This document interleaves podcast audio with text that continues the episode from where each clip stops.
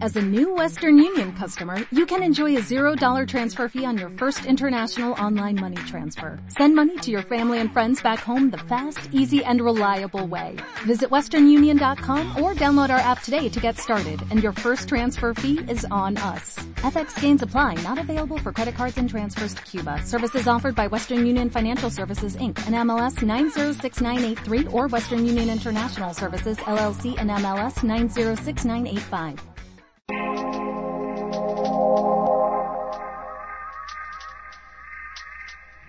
Buenas noches amigos de Radio Isla, bienvenidos hoy viernes a una nueva edición, otro programa de La Otra Realidad, programa de corte ecléptico que como todos los viernes acá en vivo de 10 de la noche a 12 y 30 de la madrugada. Este es tu amigo de siempre, Andrew Álvarez, y hoy tenemos un programa sumamente interesante. Vamos a hablar de una serie de asuntos con nuestros invitados acá en Mesa Redonda eh, sobre Óigame, sobre las cosas que han estado aconteciendo en Puerto Rico y en nuestro mundo.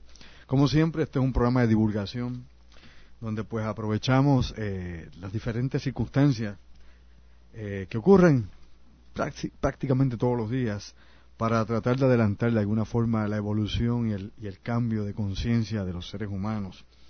Y cuando digo el cambio de conciencia, no es desde el punto de vista nuestro, de alguna ideología particular y menos de, algún grupo religioso, filosófico o hermético. Usted sabe que, hay de todo en la viña del Señor y hay un sinnúmero de agendas eh, que a veces pues no están muy bien claras cuando hay personas que se, se ponen a analizar asuntos y a tratar de vender sus ideas de una manera o de otra o tratar de, de adquirir, como decimos nosotros, control sobre los demás. Sobre los asuntos a tratar hoy, vamos a tener la compañía de, un directo amigo que hace mucho tiempo que no nos visita, hace varios meses, estuvo con nosotros acá en Mesa Redonda, y como siempre el ingeniero Orlando Plaque, conmigo pues acá comparte el análisis en este programa todos los viernes. Hoy conmigo va a estar también el zoólogo Edwin Velázquez, un compañero de muchos años, investigador también de, de diferentes asuntos y siempre tenemos unas interesantes memorias que compartir y vamos a estar tratando hoy un poco esto de los animales exóticos, específicamente la famosa pantera de Caimito que se da la vuelta por las residencias de alto costo como lo son Montelledre y Beverly Hills, así que usted sabe no tiene malos gustos la, la panterita si es que es una pantera. De esto vamos a estar platicando, también vamos a estar hablando del enorme problema que tiene la industria norteamericana automotriz que está cubriendo toda la prensa nacional en los Estados Unidos. Lo que parece ser una debacle y la amenaza de, la General Motors y la Chrysler de que no van a llegar a fin de mes, de que la quiebra es inevitable y esto podría afectar 3 millones de personas, es decir, empleos directos e indirectos, 3, millones de personas desempleadas. Y que hay que recordar, si, si usted hace memoria, la historia del desarrollo de la clase media norteamericana debajo de la industria precisamente comienza con la industria automotriz norteamericana, que es la que impulsa el desarrollo de la clase media norteamericana en el siglo XX y es precisamente todavía piedra angular en toda esta estructura. Eh, ¿Por qué ocurre esto? Pues todos sabemos, la calidad del producto del automóvil norteamericano ha decaído terriblemente en los últimos 20 años. A esto hay que añadir que no se está haciendo competitivo junto con la demanda y la oferta que viene de Corea, que viene de Japón, que viene de Europa y una serie más de, tecnología adelantada en automóviles híbridos donde los norteamericanos no han podido empatar la pelea. El Congreso de los Estados Unidos se ha resistido a dar 14 mil millones de dólares en ayuda para esto, pero el presidente George W. Bush, que hace unas semanas atrás estaba renuente a entrar en este tipo de negociación, acaba de buscar la forma de canalizar nuevos fondos sacándolos de, digámoslo así, sacándolo precisamente de una cantera de fondos que no están presupuestados de más de 700 mil millones de dólares, sacar por ahí una arteria para alimentar la industria automotriz norteamericana. Todo esto va de la mano, digamos usted, con la recesión en los Estados Unidos con la recesión en Italia, Alemania, Gran Bretaña, prácticamente en todas partes del mundo, países latinoamericanos como Ecuador que están bajo ley de quiebra, si usted lo quiere ver, Puerto Rico que anda también estarteando, y este tipo de asuntos que está obviamente impactando el mundo, ya que la economía está comprometida en estos momentos. La moneda norteamericana, el dólar norteamericano, decayendo nuevamente, aunque el barril de petróleo está en 31 dólares con 83 centavos. Se asume que la caída del dólar americano podría impulsar nuevamente la subida del petróleo. Muchos especulan de que una vez se llegue a este acuerdo de prestar este dinero, si es que es un préstamo que jamás parece se va a pagar, sacado obviamente de, de lo que paga el ciudadano norteamericano, de, de, los taxes, de las contribuciones del ciudadano norteamericano que se saca este dinero. Muchos opinan, otros especulan de que de llegarse a un acuerdo con estas automotrices, sea la Ford, General Motors, Chrysler, pues esto traería de momento obviamente una subida de nuevo en la gasolina. Yo personalmente creo, ¿no? Desde mi punto de vista, de que los norteamericanos, el gobierno norteamericano debería exigirle a estas compañías que de prestarle ese dinero, de salvar sus finanzas y de, mantener ¿no? las corporaciones automotrices norteamericanas, deberían llegar a un acuerdo que en los próximos dos de dos a tres años no se vuelva a producir un solo vehículo de gasolina y que todos los vehículos que produzcan sean eléctricos, sean híbridos o de otro tipo de alternativa dentro de los combustibles existentes. Pero obviamente no hay, óigame, no hay no hay los riñones para eso y los compromisos con gasolineras, con petroleras como Exxon, Gulf y otras más que están en los Estados Unidos puede ser bien difícil en que el gobierno norteamericano se atreva o alguna administración a exponerle esto a estas industrias automotrices. Eso entre las cosas que tenemos para comenzar aquí a diagramar el programa de hoy. También pues se está hablando en estos momentos del gran escándalo de Bernard Madoff, que es este gran magnate del Nasdaq, que se le acusa de haberse apropiado ilegalmente de 42 millones de dólares para su pecunio personal y de haber creado pérdidas de más de 50 mil millones de dólares, o sea, que ha llevado a la quiebra a muchísima gente y mantiene el desbalance dentro de Wall Street. Este señor Bernard Madoff eh, se le ha acusado y se le ha, supuestamente se le ha condenado a 20 años de prisión a este caballero. Esto entre las muchas cosas que están en estos momentos impactando, que están afectando la economía, el desarrollo de Wall Street y de los Estados Unidos y obviamente las divisas que corren aquí para empujar la moneda americana y la economía norteamericana. Estos son asuntos que son sumamente importantes. Eh, en estos momentos también está el, el caso del gobernador de Illinois, donde algunos están tratando de implicar a Barack Hussein Obama, el presidente electo de los Estados Unidos, eh, en estos momentos pues hay una serie de personalidades incluyendo el suegro del, del gobernador de Illinois, la fiscal que está involucrada en esto, alegadamente la fiscal que está acusando al gobernador es la que quiere correr para la gobernación una vez este sea destituido. O sea, hay una serie, señores, de cosas bien extrañas en todo esto y algunos creen que como Barack Obama tenía relaciones directas en la política norteamericana con todas estas figuras de, de Illinois, de Chicago, pues aparentemente hay algo detrás de esto. Dicen algunos que hay gato encerrado. Pero eso son parte de la política norteamericana y las consecuencias de estas cosas estarán por verse. Aquí siempre hemos señalado que Barack Obama, el famoso senador novato, que llegó de la noche a la mañana a la presidencia de los Estados Unidos, obviamente tiene algo, algo raro. Hay algo que no se puede, intangible por el momento, con la personalidad de este caballero, de este político.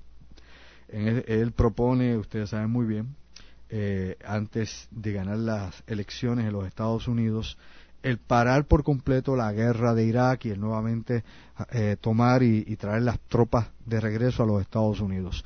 En estos momentos usted sabe muy bien que el secretario de Defensa va a permanecer en su posición, Robert Gates, de que Barack Obama no ha hecho un cambio significativo ni ha pronunciado absolutamente nada que vaya a cambiar, oiga, la situación de Irak y lo que sí ha señalado es que desde ahora, sin todavía haber jurado la presidencia de los Estados Unidos, creo que en sesenta y pico de días jura la presidencia, óigame, sin haber llegado todavía y juramentado en la presidencia de los Estados Unidos, Barack Hussein Obama acaba de señalar que quiere un incremento en las tropas norteamericanas que suban hasta cincuenta mil hombres activos en Afganistán.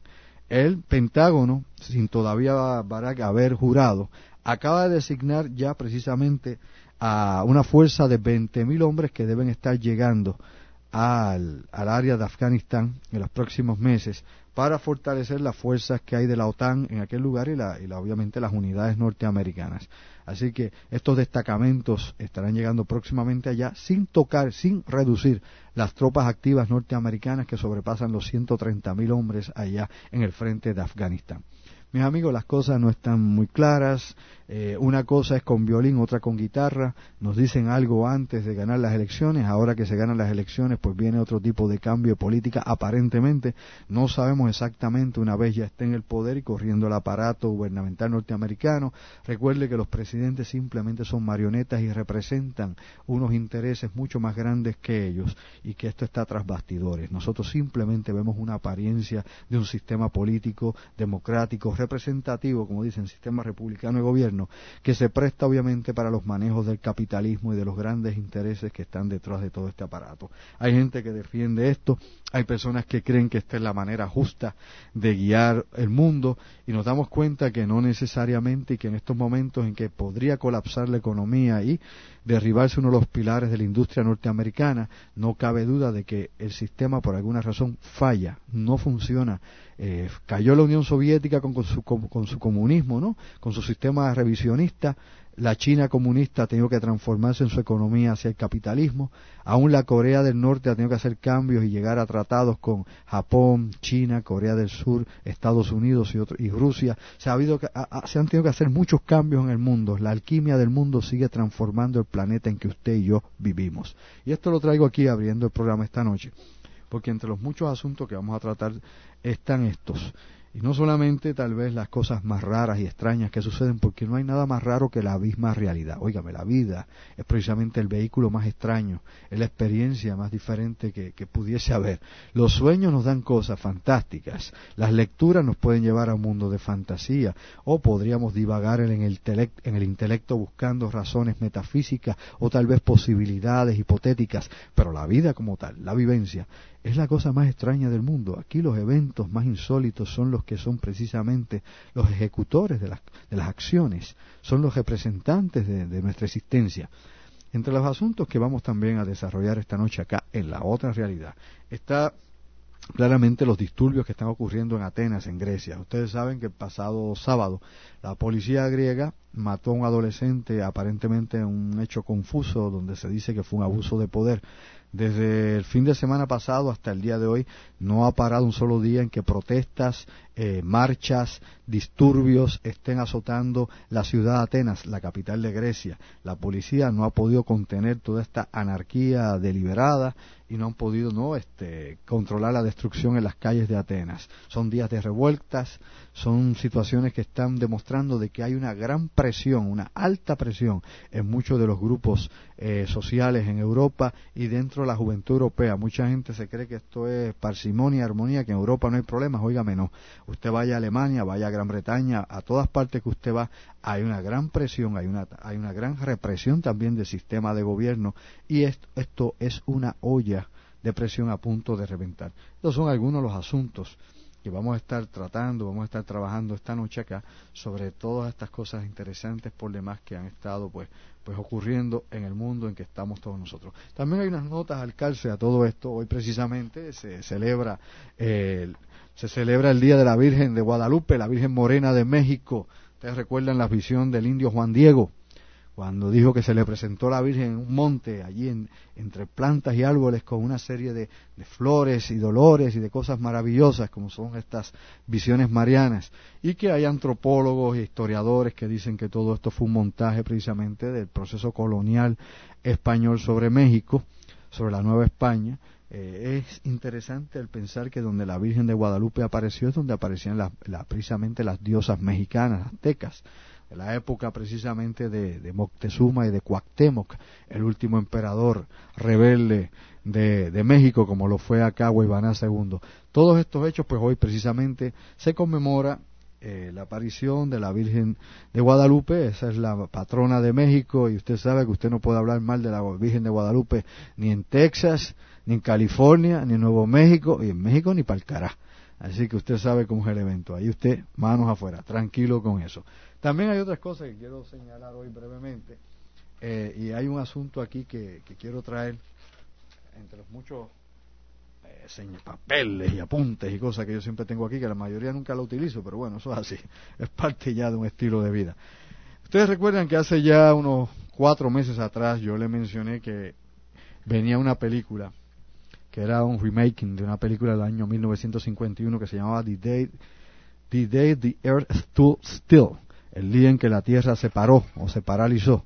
Una película de 1951 donde eh, baja una nave espacial en Washington, en un parque en Washington, cerca del Capitolio y del obelisco que hay allá en la ciudad de Washington, Distrito de Columbia, y alegadamente la visita de, un extraterrestre a nuestro planeta advirtiéndonos sobre el uso de la energía nuclear y de que deberíamos tratar de hacer la paz. Era la época aquella en plena Guerra Fría, donde los rusos estaban a punto ya de eh, detonar sus primeras pruebas nucleares, alegadamente habían robado el secreto a los Estados Unidos a través del espionaje, a través de comprar la información a, diferentes eh, ciudadanos norteamericanos y todo aquel momento de la persecución vacantista en los Estados Unidos.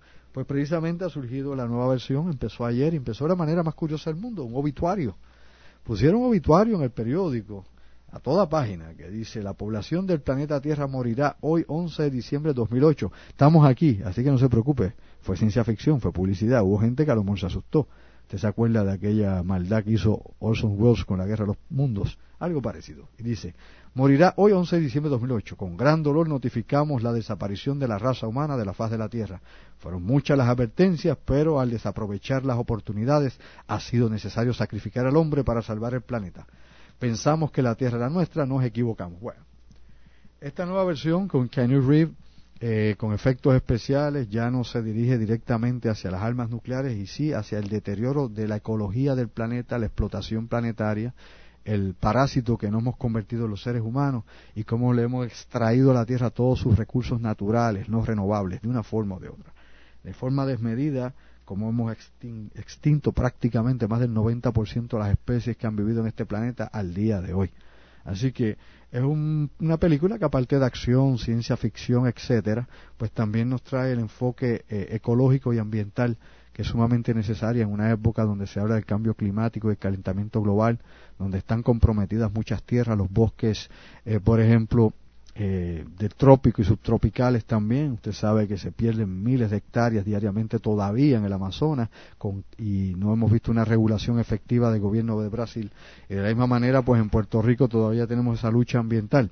Todas esas cosas, pues tal vez podrían ser representativas por esta película The, the Day the Earth Stood Still. Así que los invito a que la vayan a ver, me cuenten. Yo no he podido ir al cine, que la pueda ver, pues me contará más adelante. También quiero aprovechar, antes de entrar ya en materia y en los eh, temas de hoy, de que el amigo, el, amigo Enrique Cárdenas y el Cocopelli Project nos acaban de entregar su nueva producción titulada Batei Semi Yokahu una serie no de melodías eh, creadas en el, eh, creadas e inspiradas en el areito puertorriqueño.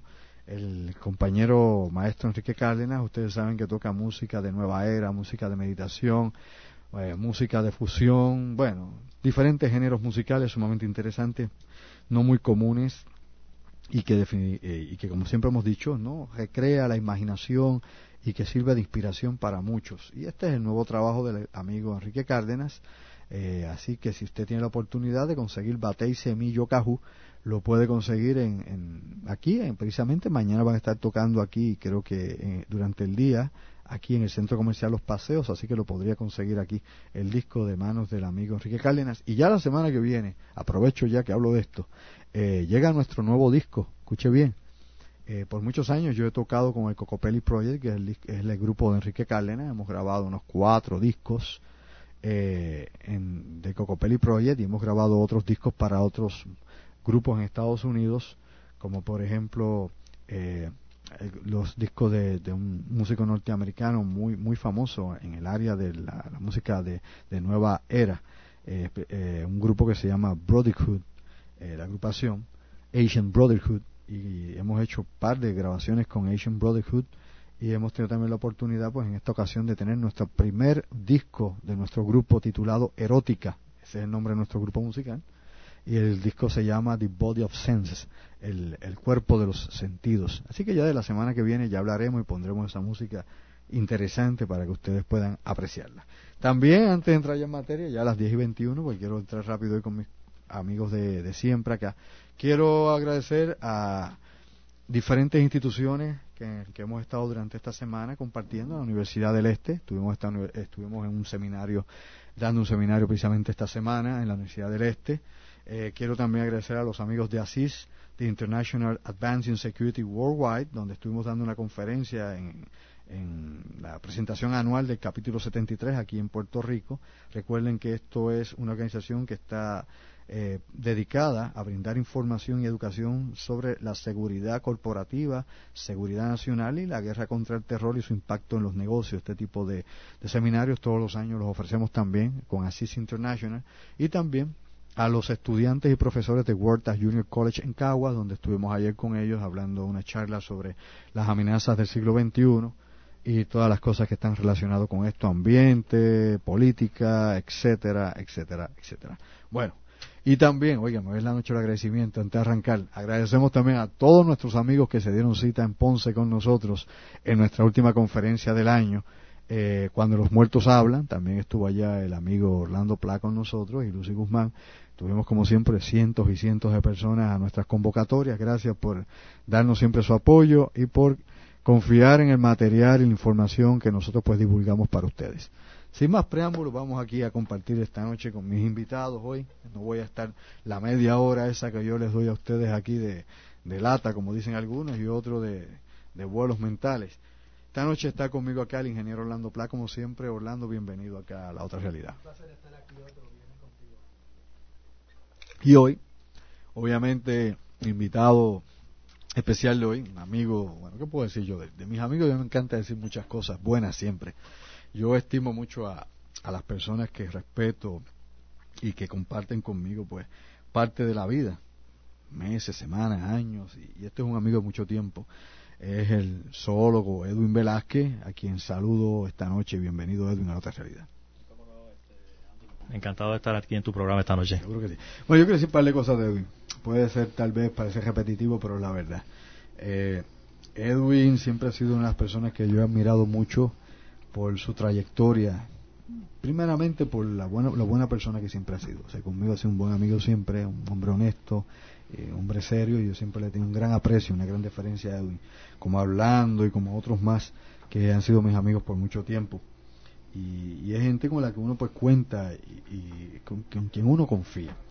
Edwin ha sido un aventurero, o sea, tiene una vida de aventuras, en muchos aspectos, unas más que otras, pero vamos a unos particulares. Un hombre de aventura. ¿Y por qué yo digo hombre de aventura? Bueno, Edwin, eh, como zoólogo, eh, fue aquí de los primeros en trabajar en parques zoológicos en Puerto Rico y, para hacer la historia corta que anteriormente le había contado esto y en otros programas en que yo he estado antes sobre su trabajo en el monoloro que todos los que vivimos en la época de los 70 recordamos el monoloro los que también vivimos en esa época recordamos también el Safari Park que fueron dos parques zoológicos privados aquí en Puerto Rico, que hoy pues tenemos el, obviamente el zoológico de Puerto Rico allá en Mayagüez, pero estos eran parques también que integraban diversión y otro tipo de cosas, eran sumamente interesantes y en Puerto Rico pues yo creo que en aquel momento para todos los que éramos jóvenes, en aquel entonces los niños, los adolescentes, pero era una, una aventura exótica ir a, ir a estos lugares y ver los espectáculos que se hacían con animales. A diferencia que de Mayagüez, donde usted no tiene, si tiene los animales, los va a ver, muy, muy bien cuidado, un parque grande, chulo, está bueno. Pero usted no tenía animales adiestrados, no tenía ese tipo de espectáculo que se daban, por ejemplo, en el Monoloro. Eh, y Edwin también ha sido un explorador. Edwin estuvo en las expediciones buscando aquel, aquel ser extraño llamado el vampiro de Moca, allá en el año 75, cuando apareció aquella criatura que se veía y no se veía, que estaba y que no estaba, que chupaba y no chupaba, que andaba por Moca y otros sectores de Puerto Rico. También Edwin pues estuvo en la persecución de otras criaturas fantásticas de la, de la fauna de Puerto Rico, chupacabra, comejojoyo, este, cuanto aparato aparecía por ahí. Pues en aquel entonces Edwin y yo eh, estábamos más cercanos y él compartía mucho conmigo en otra estación colega. Y a cada rato pues cuando había esto pues tratábamos de, ¿no? De, de hacer algún tipo de acercamiento o investigación sobre qué era lo que estaba aconteciendo en Puerto Rico. Esto, pues claro, siempre hay gente que tiene resistencia y que le crea a uno algún tipo de antipatía porque como las cosas no son como algunos quisieran que fueran tan fantásticas e increíbles cuando se, se, se, encuentra una realidad más factible, más lógica, pues hay quien se resiste a creer la verdad o a aceptar que las cosas no son tan fantásticas como creía que eran. Y hay libros, de hecho, que, que tanto Alvin como a mí nos mencionan como personas, qué sé yo, eh, que estábamos tratando de confundir la opinión pública de hecho, un libro de un señor llamado Scott Corrales que no nos, no nos hace mucho favor sobre chupacabra. Yo espero que el señor Scott Corrales haya dado cuenta de la cantidad de disparates que escribió y las cosas sin sentido que repitió como el papagayo, porque aquí no, no vino a investigar nada, sino a escuchar lo que otro le contaba como chisme de comadreja. Esas son cosas de la vida, eso lo digo yo, de mi parte, como me gusta a mí a son quitado. Pues bien, aquí está mi amigo Edwin Velázquez y hoy Edwin no podemos empezar sin, sin preguntarte, eh, obviamente vamos a preguntarte algo de, de Puma. Pero vamos a preguntarte algo de los exóticos, ya que tú, tú eres de las pocas personas que han estado aquí autorizadas en Puerto Rico a traer animales exóticos, importarlos a la isla, ¿no? Bueno, en el pasado sí, hace, hace, hace, muchos años. Eh, de hecho, eh, yo recuerdo que cuando yo trabajaba con los zoológicos, no existía el, el cuerpo de vigilantes ni el, Departamento de Recursos Naturales, en realidad no era el que regulaba la importación de exóticos, era el Departamento de Agricultura Estatal. Eh, y fíjate, a pesar de que no había tantas regulaciones y no había tanto este, leyes y cosas así, eh, no había problemas con los exóticos como tal. Eh, luego cuando se implantan las leyes y se hace más riguroso el, entrar los animales, entonces que hay problemas. ¿Por qué se parece eso a la ley seca? sí. Y se parece Pasa siempre así, tú sabes. Lo prohibido es lo que gusta. Prohíbes una cosa, entonces la gente se busca la manera de tenerlo. Lo que crea un problema grande porque, tú sabes, en el caso mismo ahora de esto que está ocurriendo con la pantera en, aquí en Montelledra, este, si, si, es, si ese animal estuviera registrado y se supiera quién era el dueño, pues hubiera yo creo que es más fácil, hubiera sido más fácil la captura. Porque ya se le da conocimiento a, a las autoridades de qué tipo de animal, sus hábitos, si es peligroso en el sentido de que se le puede acercar a la persona o no se le puede acercar, si lo crió desde pequeñito y tiene interacción con las personas, etcétera, etcétera, etcétera. Pero al no haber este, ven, eh, lamentablemente como es, un mercado este de, animales, un mercado negro, ¿verdad? Este que no, no se registra, pues están, existen estos problemas que, que tenemos ahora. Tú, tú has trabajado con gatos grandes, te hemos visto con tigres, te hemos visto con todo, nadando con ellos, y siempre, siempre hago esa anécdota porque era la, la, más cómica y yo nunca olvidaré eso, aquel programa tenía Camilo Delgado en Canal 7. Ah, sí, seguro. Eh, Edwin Velázquez tirándose en un hotel con tigres en el agua, en vez de tirarse con las modelos, ¿qué modelos? Se tiraba con tigres, el condenado. Bueno, la cosa es la siguiente. Tú que has trabajado con esos gatos, un, un, gato como este que más o menos la gente describe, porque no a ciencia cierta no, no hay mucha evidencia, simplemente lo que los testigos, como siempre, alegan ver. Eh, un gato como este, que más bien se ve, se ve tímido, no, se, no, se ha notado agresivo. De nuevo, yo pienso que, que, es, un, que es una, la mascota de alguien que lo trajo o lo adquirió cachorro, pequeñito, y lo crió eh, en su casa. Y está acostumbrado a, las personas o a, varias personas, ¿verdad? Y por tal razón, este, no es el tipo de, de animal salvaje como que tú, este, fiero. que tú encuentras en su estado natural, ¿verdad? Y ese es el comportamiento que, puede ser diferente en este sentido. Eh, él puede acercarse tal vez a las casas, tal vez buscando tener esa interacción con su dueño. Tratando de buscar al dueño, asociarlo. Exacto, porque aunque se escapó, por las razones que hayan sido, si fue que se escapó o lo libraron, no se sabe, este, él no, se, no debe sentirse cómodo en el medio ambiente donde está, porque para él debe ser un medio ambiente hostil, en cierta manera. Tú sabes, y pues me imagino que se acercará a las viviendas donde hay gente eh, pues de nuevo no le teme a las personas porque ha estado interacción con, personas, tú sabes. Bueno, vamos a una pausa, Edwin. Cuando vengamos, quiero que hablemos más de eso y también quiero preguntarte la diferencia, ya que mencionas obviamente un, animal en su estado natural, en estado silvestre, versus un animal que ha estado criado por lo menos, ¿no? Eh, humanizado, si le quieres decir, con nosotros. Y luego luego también vamos a estar intercambiando con el compañero Orlando Plago. Aquí usted sabe que esto es una dinámica. Son las 10 y 31 minutos de la noche. Ya nos hace seña el compañero a cargo de los controles, mi madre, la recuente. Todavía está ahí con Jerry, no es fácil. Jerry se ha quedado ahí de asistente, coach. ¿Cómo no la recuente? Y te lo digo fácil. Llévatela, pégala Puerto Rico.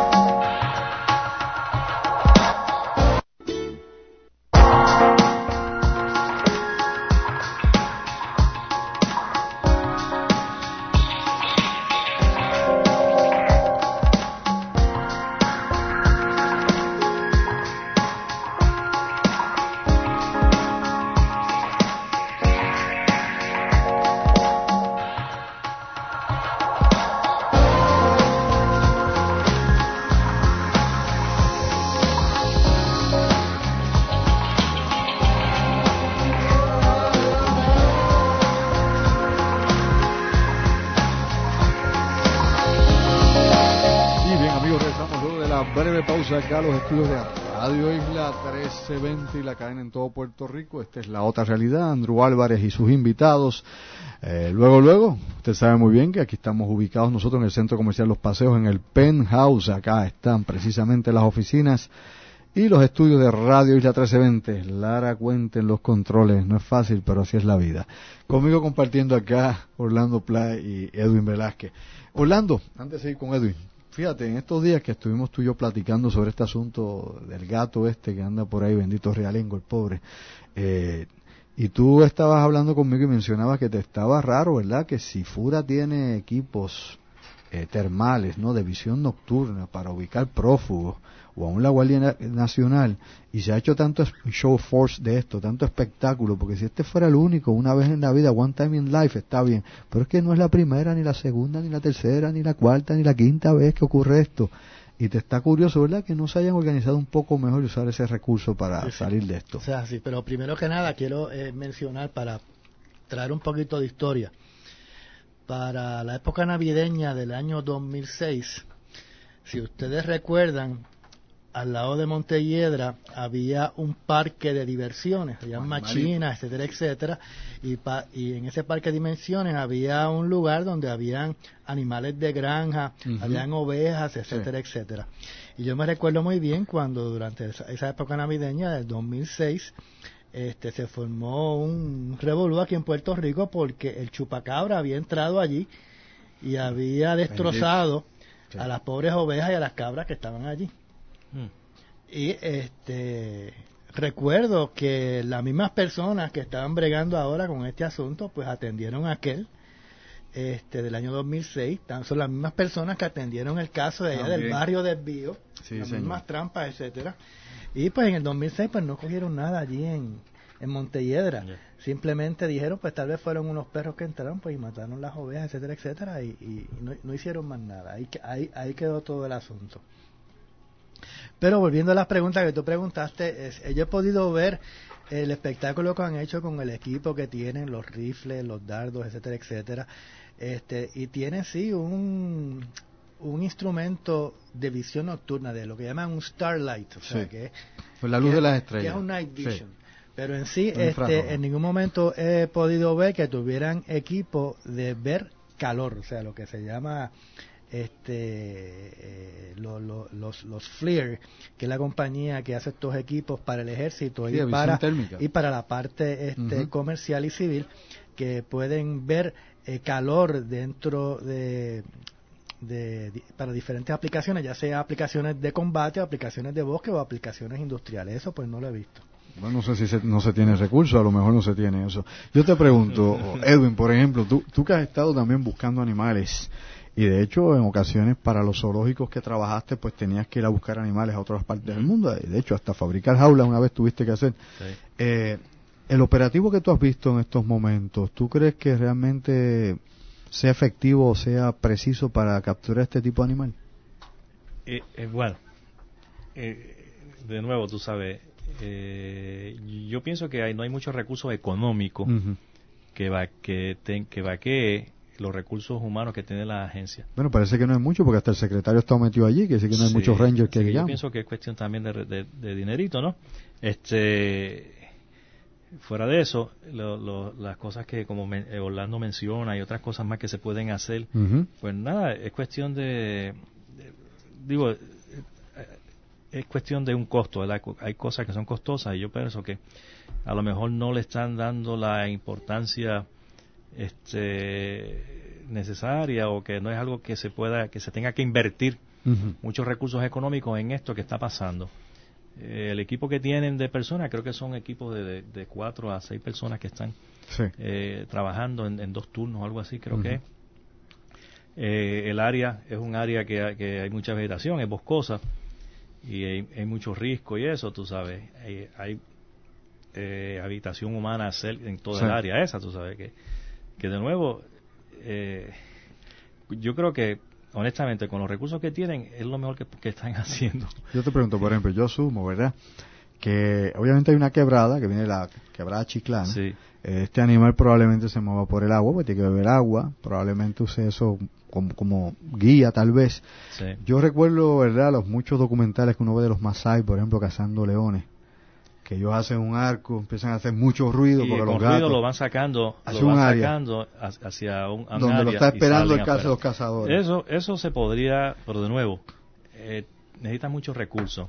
Bueno, voluntarios que cojan petardo. Ahora que tienen tanto petardo los muchachos, todas las navidades, ¿cuántos Sí. son muchachitos de allá, de todos, esos- de todos esos barrios Bueno, aquí que- que, ya tú sabes? Tú sabes, y de nuevo, este, la descripción que han dado del animal, pues aparentemente ni siquiera es un adulto, pues, se, se piensa que es un juvenil, que es pequeño. Sí. Aunque déjame decirte una cosa, cuando están hablando de pantera, eh, puede ser o un jaguar negro o, o un leopardo negro. El jaguar es más corpulento que, Sí, que el jagua- que el- que que el el leopardo. leopardo, sí. Los leopardos, aunque sean adultos, son gatos relativamente pequeños y, Sí. y delgaditos. El jaguar es un animal bien corpulento. Bueno, pueden ir ustedes, mis amigos, al zoológico de Puerto Rico, allí los van a Allí- ver en Mayagüez. jaguares, Van a ver la diferencia entre uno y otro, que es obvia, las manchas y el tamaño, la corpulencia, sí. De, de hecho, el, el jaguar es el tercer felino más grande. Ujú. Tú sabes que está el tigre, el león y el jaguar. Este, son sumamente ágiles, especialmente los leopardos, Sí. más que el jaguar. Eh, son sumamente fuertes también. En cuanto a la agresividad, pues de nuevo, si tú lo acorralas como cualquier otro animal, este se va a defender, como cualquier criatura que tú lo acorralas se va a defender. Son sumamente fuertes, a pesar de que a lo mejor lo que puede pesar son algunas 100 libras, 125 libras. Mm. Para ese peso son sumamente fuertes. O sea, que, que el combate de cuerpo a cuerpo con una persona, No, pues no, hay... Las herramientas de trabajo. Con las garras, tú sabes, te va a causar mucho daño. No, mucho. Eh, y la mordida es, es bien fuerte también. Se conoce de los leopardos que, que ellos suben a los árboles para evitar, eh, cuando cazan lo- las gacelas, Seguro. que Se una gacela pesa, qué sé yo, 75, a lo mejor 100 libras, la agarran y la suben a, a, a- a- es. a 20, 25 pies a un árbol para evitar que los leones y las hienas le vayan a comer la Se presa. las rebaten, sí. Exacto. Así que, este, de nuevo, eh, como es un animal que puede ser semidoméstico, en el sentido de cuando digo doméstico, no es que sea como un perro, sino que fue criado en cautiverio, Sí. pues el comportamiento va a ser diferente. No quiere decir que sus instintos hayan desaparecido para nada. Ok, eso es algo importante, porque aquí la gente se cree que el animal es como un ser humano, de que te, te han criado de tal forma y no vuelve obviamente a tus raíces. Cuando hablamos de este tipo de animal, si vamos, te voy a poner el siguiente, la siguiente hipótesis. No, hemos criado, digamos que, que tenemos un tigre, y a ti que te encantan los Sí. tigres, lo has criado tres, cuatro años de tu vida, el animal se te ha escapado y lleva dos años suelto por el monte. ¿Cuánto habrá recuperado de su instinto natural ese animal si ya lleva dos años y pico sobreviviendo en el monte? Bueno, básicamente su instinto nunca lo ha perdido. Lo único que eh, cuando está en cautiverio no necesita No lo pone a práctica. eh, practicar su, su, Seguro, su arte de su arte de cacer y otras cosas más y de defensa. Pero eventualmente eh, se va, va, Regresa. va a regresar a eso definitivamente, tú sabes. Es su forma de sobrevivir. Exactamente. Eh, este animal que, que ha estado suelto ahora, yo creo que es por, por una o dos semanas, no creo que ha sido más de eso, que se ha reportado. Porque lo que reportaron inicialmente fue que había se habían comido parte de una oveja. Una oveja, exacto. Este, no ha habido más víctimas de aves ni de animales de corral. No. Se estima, y hoy creo que al- al- a alguien de Recursos Naturales, creo que fue un secretario, que estaba, tenían la teoría de que se está alimentando de las iguanas, Sí. que en el área hay iguanas, Sí. que puede ser. Eso Probable. una presa que, que, que tiene... Es que- posible. Que, puede ser, tú sabes. Puede estar cazando algunas aves eh, a las que pueda subir a los árboles y las pueda agarrar, que no, no muy, no es, es poco probable porque es- habiendo estado en cautiverio se pierde un poquito la destreza, ¿no? Es más fácil cazar lagartos, iguanas y cosas así. Bueno, por ahí, oye, por ahí hay perros realen- realengos. Eso es otra cosa. Animales domésticos, perros que, que, que- eso es otra cosa. Hay, aquí hay gatos y perros que se han tornado ferales. Sí. Que lo que quiere decir es que del estado doméstico, al estar una vez este, que no tienen amo ni tienen que les dé comida, cuando están en estado, pasan a un estado silvestre, se tornan ferales. Ya no son animales domésticos como tal, sino son ferales. Tienen uno, adquieren y, de- y esos instintos que estaban ya dormidos. Se hacen como el dingo australiano y como el perro africano. Sí, entonces desarrollan este hábitos de cacería y, y una serie de, de hábitos que no los tenían cuando eran domésticos. Claro. Por la necesidad. Por la Seguro. necesidad. tú Oye, te, te pregunto, ya, ya que traemos todo esto, ¿verdad? Tú mencionabas que esto de la pantera viene de hace unos días atrás. Eh, tú sabes muy bien que se está hablando hace tiempo de que más de un año que en adjunta hay un puma. Otros dicen que es un ocelote, porque es más pequeño, dicen que es un puma chiquito, así que podría ser un ocelote. Lo que pasa es que el ocelote es manchado. Aunque, tiene los pumas, aunque los pumas cuando son juveniles tienen igual mancha. que el león, igual que el león que cuando Sí, nace es manchadito. Tienen mancha. Igual que Después- Velázquez. Sí, también. sí, pero este las va perdiendo. O sea, el ocelote no las pierde, el puma las pierde y el león las pierde Hay también. una variedad de gatos, porque yo veo que, que eh, desde los linces hasta otros gatos que hay en España también, que son gatos exóticos aquí, porque no los hay de acá. Sí. Yo he visto diferentes tamaños, ¿no? Hay una variedad de gatos medianos, Oh, sí, pequeños. sí. Y se dice que lo que hay allá precisamente eh, en, en, en adjunta juega hasta con la gente. Bueno, eh, si juega con la gente, yo tendría a pensar que sería más bien un puma que un ocelote. Los ocelotes no son muy amigables, que digamos. Los pumas, si, si son cachorros y han, y han sido criados en cautiverio, pues es- tienden a ser más amigables que, que los ocelotes. Eso es una buena tal. pregunta, porque tu experiencia eh, es obviamente una luz aquí, a todos Sí. nosotros los ciegos o los tuertos. Y yo creo que la gente con experiencia es la que se debe buscar uno para asesorarse. Pero eso, e- eso es lo malo de este país. A veces hay gente que sabe lo, lo que hay que hacer, pero no se le pregunta. No sé por qué. Allá usted sabrá. Y yo te pregunto, por ejemplo, eh, tú que trabajaste, bueno, trabajaste con leones, Sí. con leonas, con tigres, Tigre, con jaguares, leopardos, jaguares, ocelotes, jaguarundi, todo eso. eh, chita. Y, te, y chita, imagínate, velocidad máximo. Sí. Te pregunto lo siguiente, eh, en esos animales, por ejemplo, que exportan acá, no es que tú este, te conste porque estés en eso, sino porque obviamente tu experiencia como solo Sí. en esto. En Puerto Rico hay mucha gente que trae estos animales ilegales y de esto se, se sabe hace tiempo. De hecho, yo yo tengo un familiar que trajo una puma hace años y tú viste Sí. la puma y todo Sí. juguetona, y creo que la puma vive por Humacao, por allá me dijeron, si es que todavía vive, ya ha pasado años, no sé cuánto vivirá ese animal. Pero te, te pregunto, de estos animales, ¿cuál es el que más se presta para que las personas lo compren de forma ilegal porque es mejor manejarlo? No supongo que un león ni un tigre Bueno, de bengala. Lo que pasa es que si es para tenerlo por el tamaño, por el Ajá. tamaño, pues y, y obviamente la cantidad de comida que va a consumir, pues serían gatos más pequeños. No sería un león ni un tigre porque el tamaño, tú sabes, Menos un siberiano.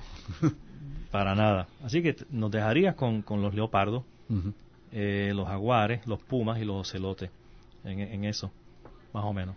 Tú sabes, y, y- y el jaguar no es muy pequeño tampoco, o sea que, y aparte que tiene, es muy corpulento y además es su, su, por lo menos la experiencia que he tenido con jaguares, Dice que el carácter no son es... este, bien impredecibles en el sentido de que aunque lo hayas tenido de pequeño, lo hayas criado, eh, son muy impredecibles, a diferencia de los demás gatos.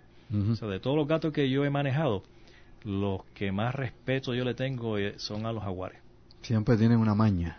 Sí, ellos siempre, como que hay algo en ellos que nunca le puede dar la espalda. Deja, pues, déjalo, déjalo tranquilo y menos un, jaguar Sí. negro, imagínate. Fíjate, aún las panteras, yo crié panteras en el Safari Park, este, de Pero, pequeñitas, con ¿La botella. pantera que tiene, de, de leopardo o de jaguar? De leopardo, de leopardo. Pantera de leopardo. Y realmente una cosa, la- las panteras, si tú las miras bien, no son un negro sólido. Tú depende de cómo este le dé El la sol. luz Ajá. o el sol que, que en la piel tú vas a ver las manchas.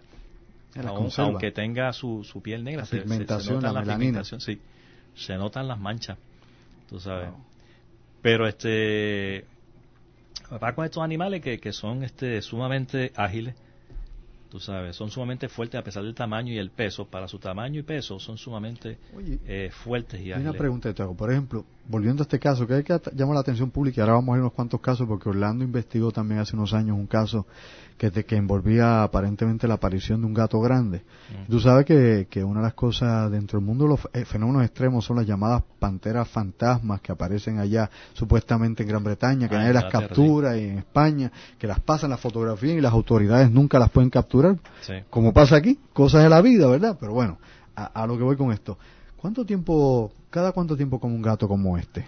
Bueno, este... Eso es importante para saber lo que sí, tú le vas a poner de... Usualmente estos animales que cazan, este, capturan su presa, una presa que es grande, bastante grande en un sentido, y comen eh, mucha cantidad de comida de una sentada y después están 3, 4, 5 días y no comen nada Tranquilo, más. sin Están comer. tranquilos, sí.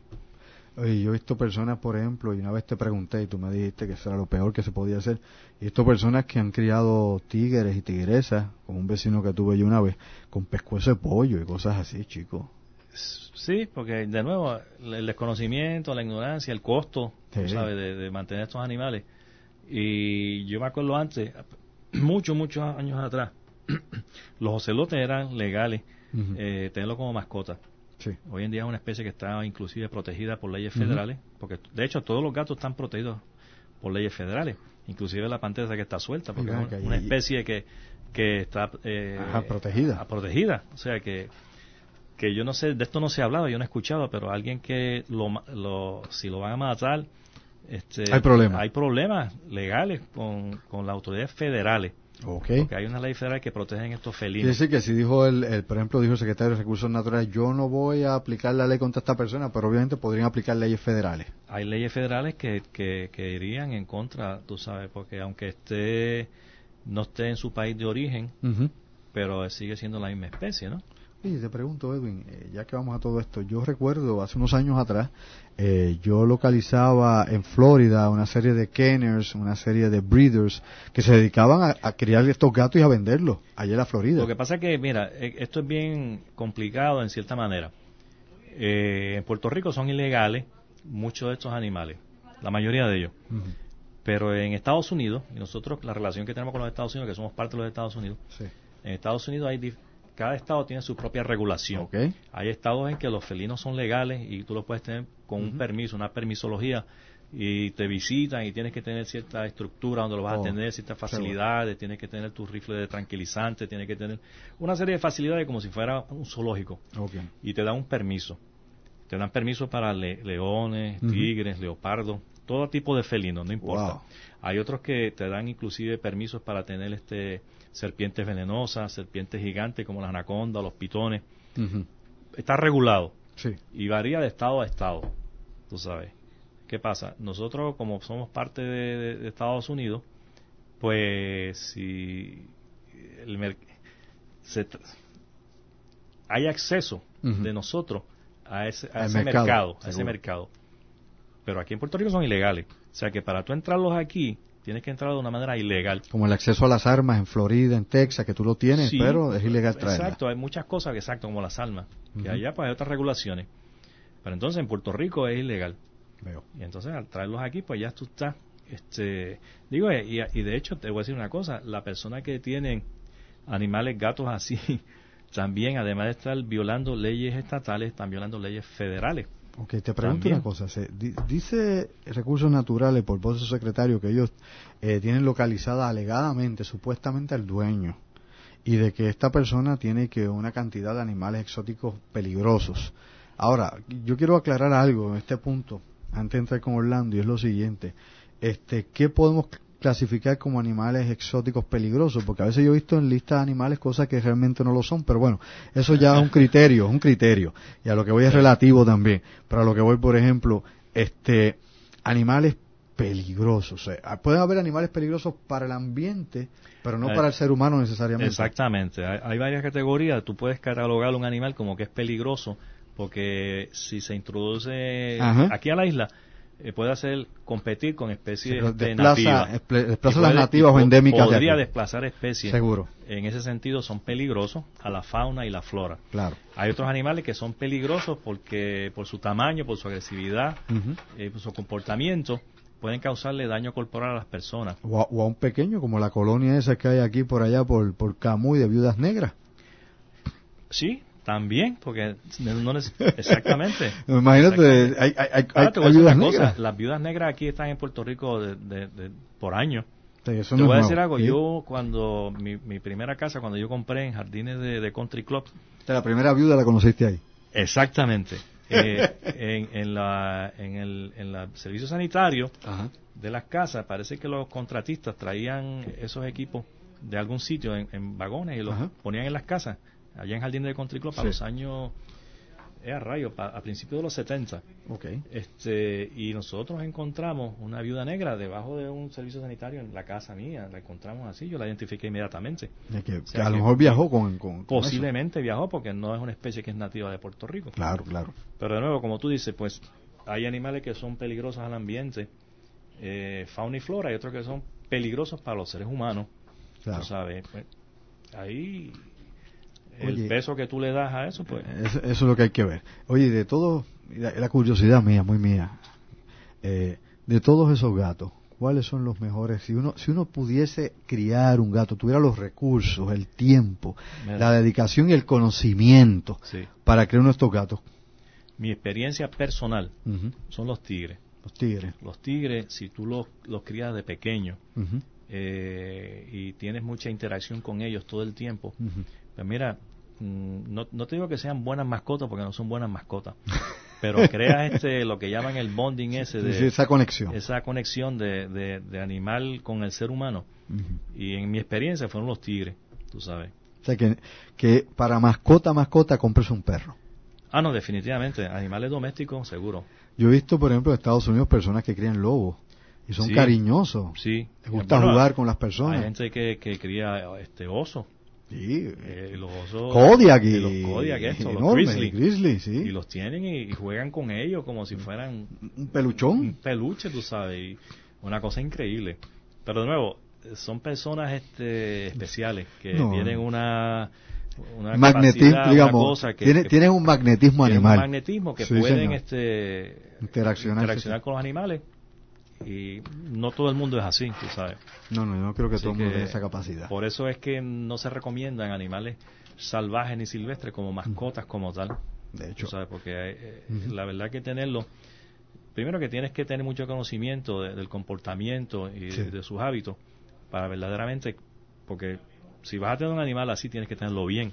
Oh, porque yo he conocido casos este, uh. de gente que ha tenido animales de estos y cuando tú vas a ver las estructuras, cómo los tienen, da, mucha, da pena. Un arrabal. Es una cosa, en, este, sí, como un arrabal, un chiquero.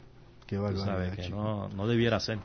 Y acá, no que te conste, pero tú puedes suponerlo a lo mejor.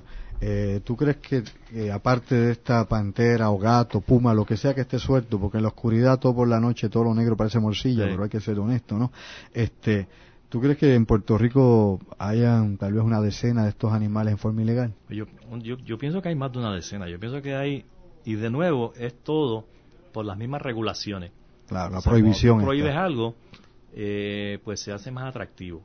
Aparte de que hay un sector de la población que económicamente puede adquirir estos animales y, al, poder adquirirlo y tener el dinero para tener las facilidades en su casa o en su finca, a lo mejor son sitios que son aislados de la gente que no pueden ver qué es lo que tienen allí. Seguro. Y pueden tener toda clase de animales, tú sabes. Yo recuerdo que, y es un comentario que he hecho muchas veces, este, cuando Escobar Gaviria tenía su zoológico allí en Colombia, el gran jefe, el mogul del cartel, eh, y que tenía negocios con gente acá en Puerto Rico, incluyendo el Men de la Perla, y el Men de la Perla tenía dos leones mascotas, una cebra, un avestruz, un sinnúmero de animales, imitando a su gurú, ¿no? a su maestro allá, Cobal Gaviria, eh, en esta cuestión de tener animales exóticos como un reto a la sociedad, como un reto al orden establecido. A veces poder. Se, asocia, yo he ido al secretario de Recursos Naturales a hablar de esto y a otras personas también en diferentes agencias de gobierno, que se asocia la tenencia, la posesión de animales exóticos por personas del bajo mundo que trafican, traficantes de drogas. como hacen con los pitbull, por ejemplo. Porque hay mucho dinero, entonces hay tanto dinero que no saben qué hacer con él. Entonces, pues imagínate, ese dinero pues lo invierten en cosas como bajo tienen tienen una, un gusto por los animales, me gustaría tener tal cosa, ah, pues mira, lo voy a traer. Pues lo voy a, si tengo el dinero, tengo la, la eh, el, recurso económico, seguro. Tú sabes, pues Oye, eh, Edwin, ¿todavía tiene las serpientes y las culebras? ¿Yo? Sí. ¿Todavía tiene la maconda aquella que te acarició? No, no, ya yo no tengo animales. ¿Ya no tienes tú aquella...? Óigame, una de las cosas más interesantes era la gran cantidad de animales interesantes, exóticos que el zoólogo Edwin Velázquez tuvo en algún momento. Vamos a una pausa, regresamos con el ingeniero Orlando Pla y también con Edwin Velázquez. Y en un momento vamos a estar platicando con Orlando de, par de estas cosas porque esto es un tema que Vicky se extiende. Y le digo en los controles, mi madre, llegó el emperador César Uribe en los controles, mandó a la guillotina al pobre Laracuente. Así son estos tipos cuando llegan con el poder dictatorial.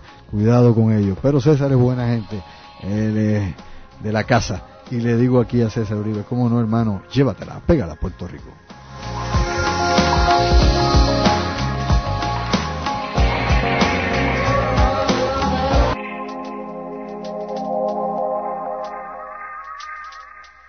Y bien, mis amigos, acá hablando de animales exóticos, de cosas extrañas. Oye, Orlando, ven acá.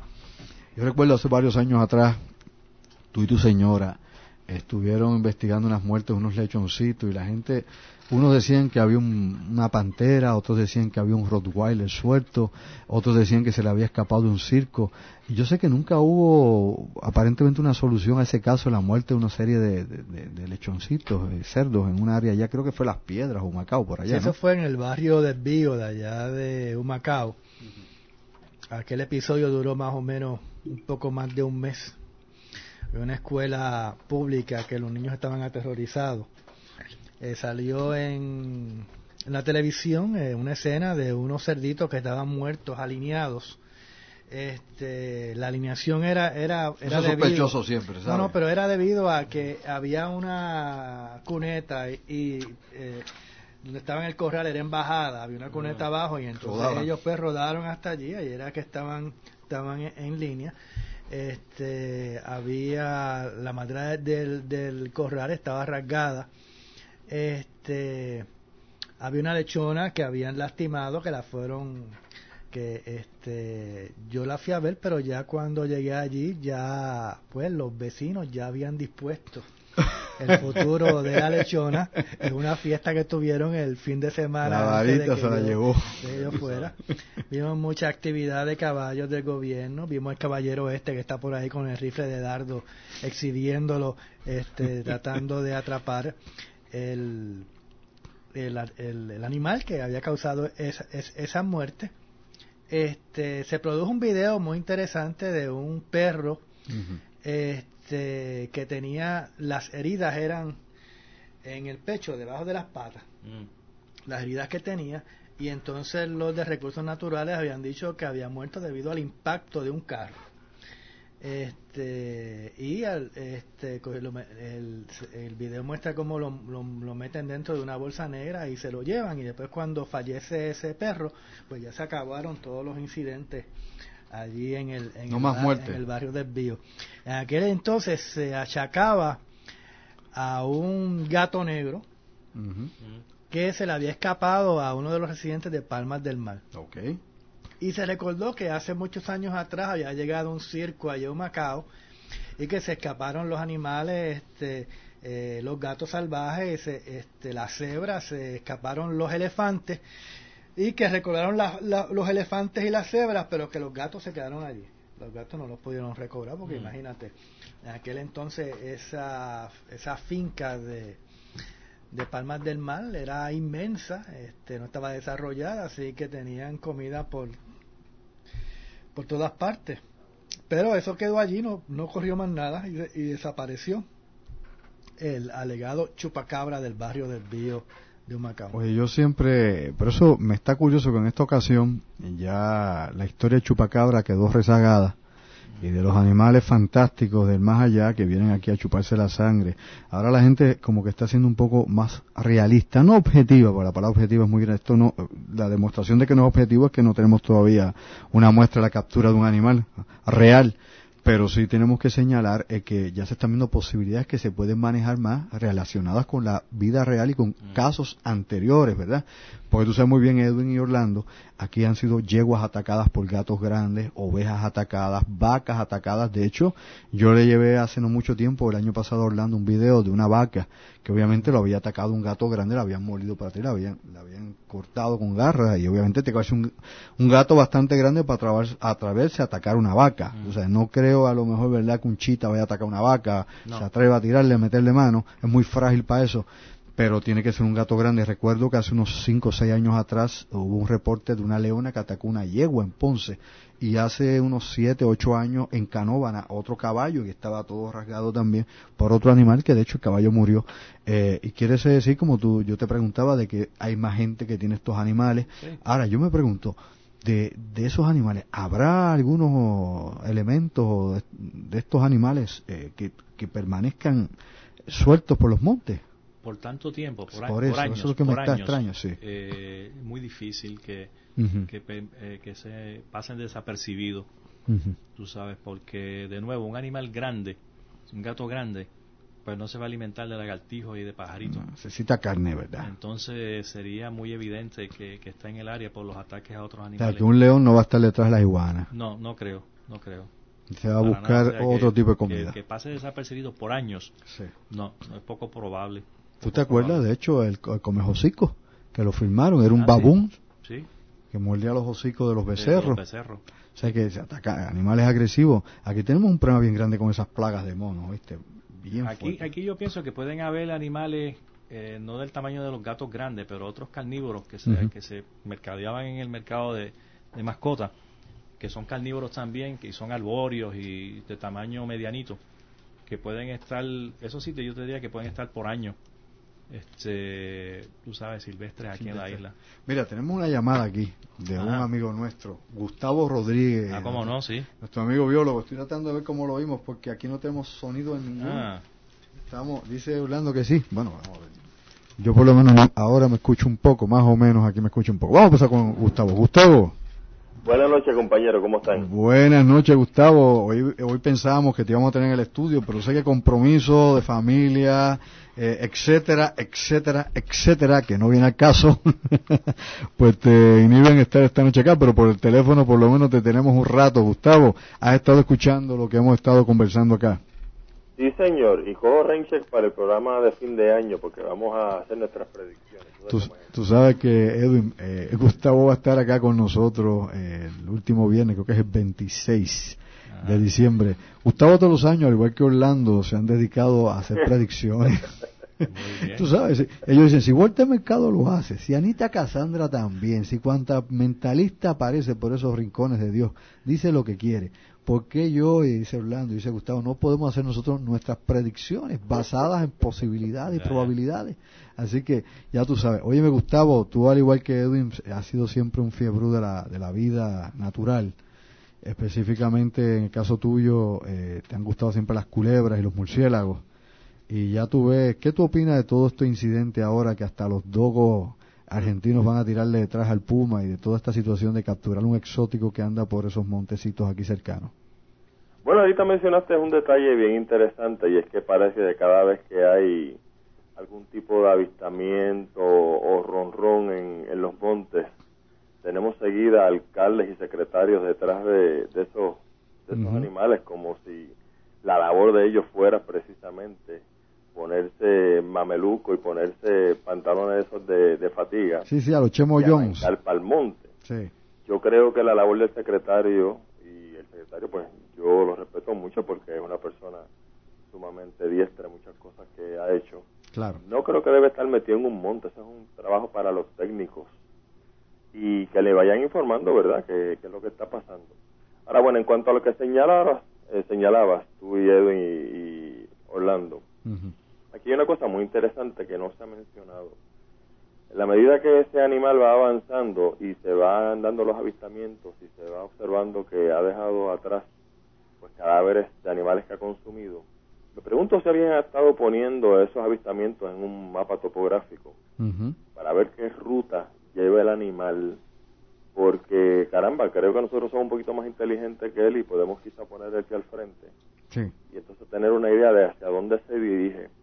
Edwin no sé si lo mencionó, pero Edwin sabe que en el caso de los felinos Ujú. el agua es sumamente importante. Mencionamos algo de la quebrada, que él obviamente Señor. tiene que estar cerca del agua y se debe moverse por ahí. Y va a tratar de ubicarse por lo menos donde hay agua cercano, Ujú. a nivel de una quebrada, un riachuelo, y entonces pues por ahí mismo va a seguir. Yo creo que eso, ese ejercicio debe hacerse, en vez de estarse gastando yo cuántos miles de pesos en, en gente en el campo y en equipo y en jaulas, que de lo que yo leí, creo que le habían puesto y que pescado como un cebo. Pescado a bombabo. Yo no sabía que los, Edwin que me corría, pero no sabía que los pumas eran piscívoros. Yo sé que son carnívoros y a lo mejor pues quizá con otro tipo de, de aliciente se pudo capturar, se puede capturar, pero peces a mí... Aceite pescado echaron allí. Lo que pasa es que ellos están pensando, este, como es un animal que está en un sitio desconocido para él, Sí, eh, tal vez el olor a, a carroña, animal muerto, le, le atrae. Y no Sí. importa lo que sea, pues va a venir a, a averiguar qué es lo que hay que, que huele, tú sabes, que puede ser este comestible. pero hasta ahora nada, ¿verdad? No, para nada, no, no ha tenido éxito, las trampas no han tenido el éxito para pescado sí nada. se les quedó abombado. Sí. Sí, A lo mejor que hay un gato sato ahí. A lo, a lo mejor le llaman un chihuahua. Tal vez. Lo que sabemos es que lo, lo- lo que yo sé hasta ahora es que eh, los que no están este, tratando de atrapar a este animal, se hicieron un mapita del, primera, del primer avistamiento este, y el segundo en, en los árboles y entonces lo muestran que va pues en, en, dirección hacia, hacia el este.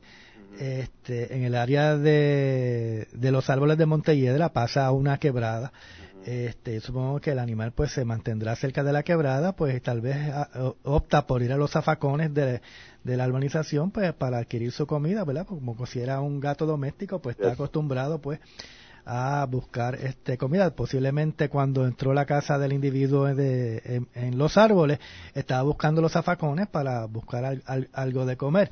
Y lo que mencioné también con Andrew, que estábamos hablando yo, este, yo con él, es por qué tienen que estar poniendo trampas con, con carne podrida este, y peces, si hay alimento por donde quiera, así que eso no lo va a traer, ¿por qué no hacen, no consiguen feromonas femeninas para ver si es un macho y entonces este entonces lo atraen con el con el, el, aroma este de una puma hembra en celo.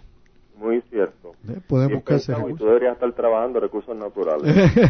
Yo creo que hay, hay, muchas formas de hacerlo, ¿verdad? Claro, nosotros no estamos, ni, ni, ni, Gustavo, ni Edwin, ni Orlando, ni yo, dentro de, recursos naturales, ni, ni, cuál es el plan maestro, si es que hay algunos para esto. Pero sí, Gustavo, te puedo decir lo siguiente, y tú sabes que, que esto lo hemos hablado anteriormente.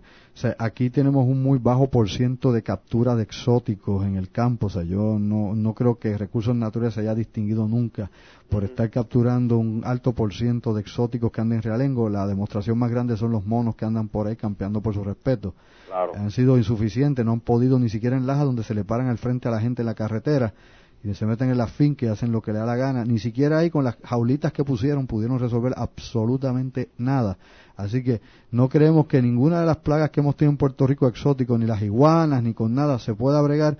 Así que cuando viene un animal como este, ¿verdad? Que es más ágil todavía, eh, que la gente le tiene más miedo que vergüenza, porque el que ve este animal, pues obviamente eso de que no va a echar a correr es un mito. Todo el que lo vea por ahí va a echar pies en polvorosa, porque aunque el animal no haga nada, aunque el animal le coja más miedo a él que, que, que, que, él al animal, eh, si este fuera, como dijo Edwin, un animal agresivo, obviamente ya hubiera estado cerca de lugares donde hubiesen niños jugando, hubiesen este animales mascotas, algo en movimiento, y este animal hubiera hecho destrozos de verdad. Oye, escuché algo de que supuestamente el secretario no le iba a meter mano a la persona que tenía el animal este.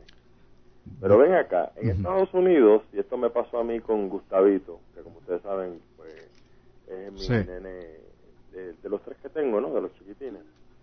Gustavito estaba, estábamos en Disney hace como tres, cuatro años en uno de los hoteles de Disney. Y el nene le da por treparse al, al cargamaleta este que le dan a uno para poner las maletas. Muy Cogió y bajó la alarma. Puso allá a correr a todo el mundo. Ay, señor. Llegó el tipo de seguridad, subió al piso que había pasado y le mira, es que fue mi nene. te miró mal, te miró mal. Y entonces, ¿qué sucede?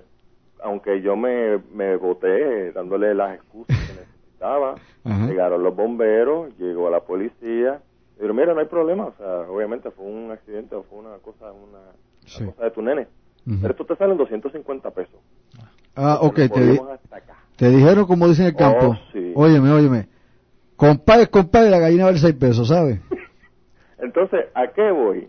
Usted me quiere decir a mí que a mí me salen 250 pesos este pequeño desliz de Gustavito de bajar la alarma y ponerla a correr a todo el mundo en un hotel. el secretario no va a cobrarle al truán que trajo ese animal los miles de dólares que cuesta movilizar equipo personal de la policía, recursos naturales a los vigilantes, los técnicos, en las trampas de qué sé yo, que el secretario no va a cobrarle eso a nadie. O sea que, de, aquí para abajo, el que uno traiga un exótico y haga fiesta, el, pueblo paga a cuenta de ¿Qué tú crees?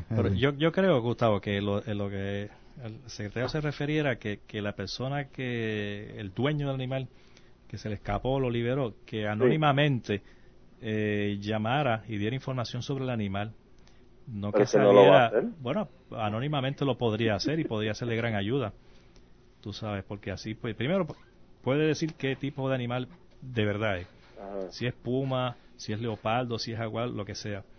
Luego de eso puede decir si es un adulto, si es un juvenil, verdaderamente, los hábitos que tenía, que estaba comiendo, eh, en qué área eh, precisa fue que se le escapó. O sea, puede, dar, puede aportar, pero tendría que hacerlo anónimamente por lo mismo que te pasó a ti.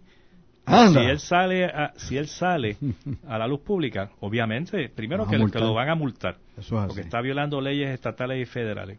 Y luego puede pasar que, como tú dices, que le van a cobrar todo eh, lo que costó ha costado el operativo. Bueno, el dueño de la oveja se la va a cobrar. Definitivamente. y si ha hecho algún daño en alguna propiedad, también lo pueden demandar.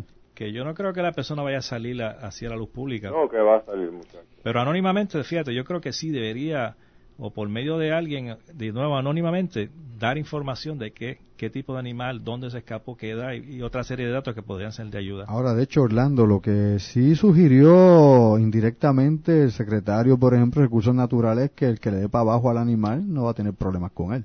Sí, en el programa del señor Ojeda, eh, en el día de ayer o en el día antes de ayer, él le hace la, el acercamiento al secretario de Recursos Naturales diciendo, bueno, si Juan del Pueblo eh, se le aparece el Puma y Juan del Pueblo está armado.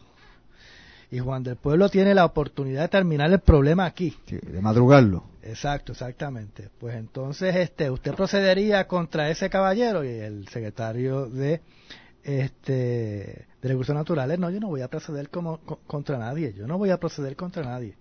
Yo no le voy a poner cargo a ninguna persona que decida terminar el problema ahí. Lo que pasa es que él, está hablando eh, por las, leyes, por las leyes estatales. Pero es, un permiso para que todo el mundo vaya allí a disparar. Pero primero que, que, aunque en Puerto Rico la, ley estatal de recursos naturales describe algunos animales como, como dañinos y plagas que se pueden matar indiscriminadamente, como son los caimanes, las mangostas, este, si es un leopardo o un jaguar, son especies que están protegidas a nivel por tratados internacionales y crean en una ley especial federal que si tú matas un animal esto te vas a ver envuelto con las leyes federales, o sea que no es tan fácil eh, tú decir, mira, hay luz verde para que salgan a matar. Vayan a cazarlo por ahí. que lo vayan a cazar, tú sabes. Oye, yo he visto, y ya que Gustavo está al otro lado, que también quiero mantener ¿no? este cuarteto acá, a las cuatro esquinas, que estamos aquí conversando hoy acá en la otra realidad. Oye, por ejemplo, yo he visto que en otras partes, de, en Estados Unidos y en otras partes del mundo, hay animales que se han escapado del zoológico, de circo, y precisamente la, cuando han hecho daño a alguien, la, la policía va directamente a neutralizar, a matar el animal. Lo he visto con elefantes, lo he visto con leones, con otros animales. Eh, y eso si ese gato, Dios no lo quiere, hiciera daño a algún ser humano, ¿cambiaría entonces la posición? Yo, yo pienso que si hay un ataque a una persona, ya cambiaría, porque ya entonces está en riesgo la, seguridad. La, seguridad de los seres humanos. Pero mientras, tú sabes, no, no está ocurriendo que esté atacando personas como tal, pues no no deben dar luz verde a que le, tiren. Claro, no, creo que hay, mucha eh, la gente que, que, ellos tienen están entrenados para usar los rifles tranquilizantes, tú sabes que son muy efectivos y si tú estás entrenado y eres buen tirador, pues son bien efectivos a distancia. Oye, Edwin. Sí. Si me permites, eh, de lo que yo conozco, de lo que me acuerdo, de las leyes y los tratados internacionales, cuando una especie está en peligro de extinción en un lugar, eh, por ejemplo, la iguana cubana, en Cuba, está en peligro de extinción y tiene una serie de leyes aplicables, cuando esa especie se traslada a otra jurisdicción, el estatus de esa especie cambia por completo. Sí, no, no es el mismo que, que, que, en su hábitat natural, no es lo mismo. Lo que sucede es que, por ejemplo, la especie aquí, la iguana cubana que la mencioné, que la hay en, la isla de Magueyes. Ahí en Laja, sí. sí. Sí. Si una persona la mata por X o Y razón, no se le aplica tratados internacionales porque está fuera de la jurisdicción cubana. Me pregunto si eso es aplicable también al caso de estos felinos. Podría ser, podría ser. Es lo que me da, me, da la sospecha. Pero lo que pasa es que como ese animal, este, habría que ver la procedencia y cómo entró, porque ya al entrar a Puerto Rico se violaron este, leyes este, interestatales también. Muy cierto. Porque el Lazy Act, tú sabes, te prohíbe tú este, transportar de la línea estatal, por ejemplo, inclusive de la Florida a Georgia, no puede transportar un leopardo ni una pantera ni nada de eso, tú sabes. Está regulado, no puede. Igual a Puerto Rico, ya tú ahí hay una ley que estás violando, leyes federales. Voy a aprovechar, Edwin, ese pie forzado que estás poniendo para mencionar algo rapidito, porque ya sé que ya mismo viene la pausa. Eh, Puerto Rico hay un mercado de de exportar, importar especies exóticas, como nosotros sabemos, Sí. y no importa si son especies en peligro de extinción o si están bajo el CITES, que es el caso de estos felinos, Sí. llegan a Puerto Rico. Nosotros tenemos este problema porque obviamente los mecanismos que tenemos implementados para verificar que eso no ocurra fallan, que es el mismo caso, ustedes lo dijeron ahorita de las armas. Así es. Es un chiste, y lo sé porque trabajé en el departamento en tres ocasiones. Algunos de los vigilantes, no todos, algunos de los vigilantes que ponen en los aeropuertos y otros puntos de entrada, lo que se supone que son legales, ¿verdad? No saben diferenciar de especies. Y eso Edwin lo sabe, que trabajó muchísimo tiempo también Sí. con este tipo de personas. Bueno, una vez yo, yo tenía las especies del serpentario, como Edwin sabe. Sí. eh, las tenía un compañero y entonces pues cuando nos acogimos todos a la amnistía que dio Daniel Pagán, Sí. el secretario Daniel Pagán, yo cogí las especies del serpentario, las serpientes, que se utilizaban para charlas y las tenía en casa. Un buen día, pues, la gente de recursos naturales se puso, qué sé yo, le dio un ataque. Querían que le devolviéramos las especies. Y yo le dije, pues bueno, vengan a buscarlas, no hay problema. Y se aparecieron ahí en mi casa cuando vi en Guaynabo. Sí. Y cuando yo veo, llegan como cuatro vigilantes. Aquello era casi una redada, un bosteo. Y entonces, entre los vigilantes, aparte de los cuatro vigilantes, me traen un muchacho que era un experto en aves. Y yo lo veo entrar y le digo, ¿qué tú haces aquí? Y ah, no sé. A mí me llamaron y yo vine para acá. Y yo le digo, ¿tú sabes reconocer las especies de serpientes? No, yo no sé. Y vuelve y pregunto, ¿y entonces? ¿Qué tú haces aquí? Y vuelve y me dice, es que a mí me llamaron, yo no sé. Oye, Gustavo, estaba buscando la serpiente emplumada de los aztecas. Sí, eso mismo. Déjame decirte algo, y, y ustedes lo saben muy bien, tal vez ustedes no lo digan, pero yo lo voy a decir. Eh, yo conozco muchísima gente que han reportado a algunos de estos, eh, digámoslo así, empleados de recursos naturales vendiéndole especies que han confiscado a otras Sí, personas. señor, eso es muy cierto. Y eso es corrupción, y de eso no habla el secretario de recursos naturales. no. Señor. Si es Hombre, que no lo sabe. Nosotros sabemos, porque Edwin y yo somos herpe- Sí. herpetoculturistas, nos gustan las culebras. Sí, sí, aman. hay el una manera de entrar culebras a este país.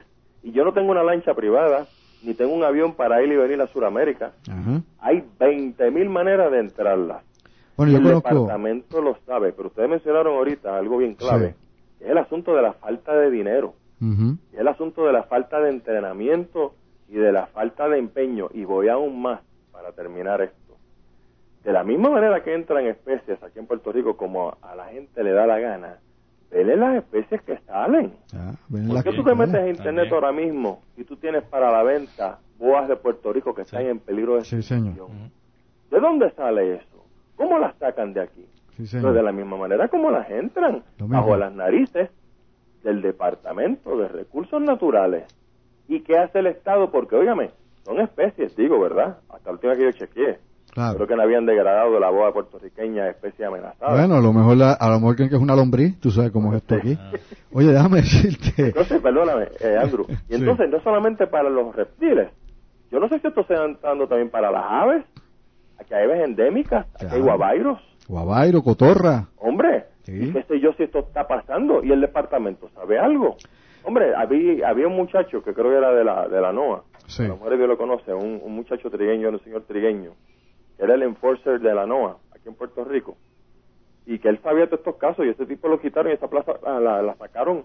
Y ahora no hay nadie ni a nivel federal ni a Pues nivel estatal. Yo no entonces- conozco ningún investigador estatal del Departamento de Recursos Naturales Ya tú ves. que se dedique a estos casos. Ya Mientras tú ves. tanto, métase usted en internet para que usted vea lo que usted consigue en términos de especies de Puerto Rico, que las sacan de aquí como le da la gana. Mira, Gustavo, ya que estás ahí en línea y tengo a Edwin acá y también a, a- a Orlando, eh, tú sabes que no hace mucho el nuevo alcalde electo, Leo, de allá de, de Lajas, Sí, eh, se le ocurrió una idea que no es muy buena, ¿verdad? Que es hacer y que un zoológico de monos cuando no hace falta y los monos están prácticamente en estado natural campeando por la legislatura.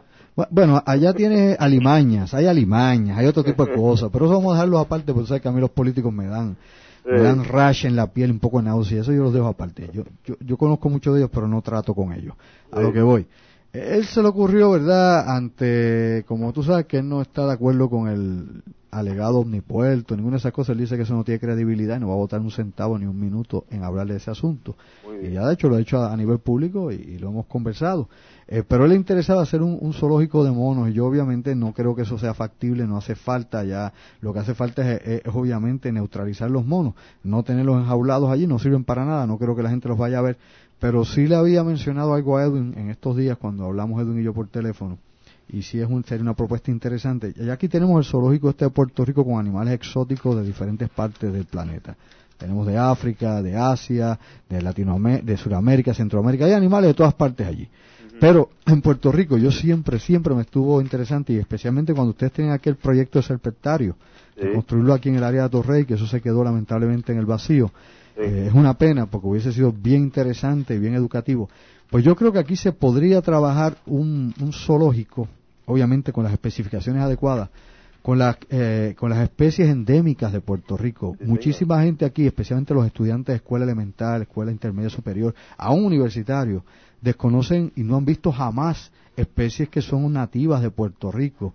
Y teniendo esto bajo, obviamente, un ambiente adecuado, bien planificado, podríamos tener una exhibición permanente de animales vivos de Puerto Rico para que los jóvenes aprendan a reconocer lo que, son, lo que es su fauna y más que nada las respeten y se den cuenta de que es necesario conservar la vida de esas criaturas que son más antiguas que nosotros, que son realmente los verdaderos habitantes de Puerto Rico. Vamos a una pausa, mis amigos, y regresamos y volvemos en un momento acá a la otra realidad. Mi madre, como no al emperador César Uribe. En un momento te mantengo en jola ahí, ¿oíste, Gustavo? No te me vayas.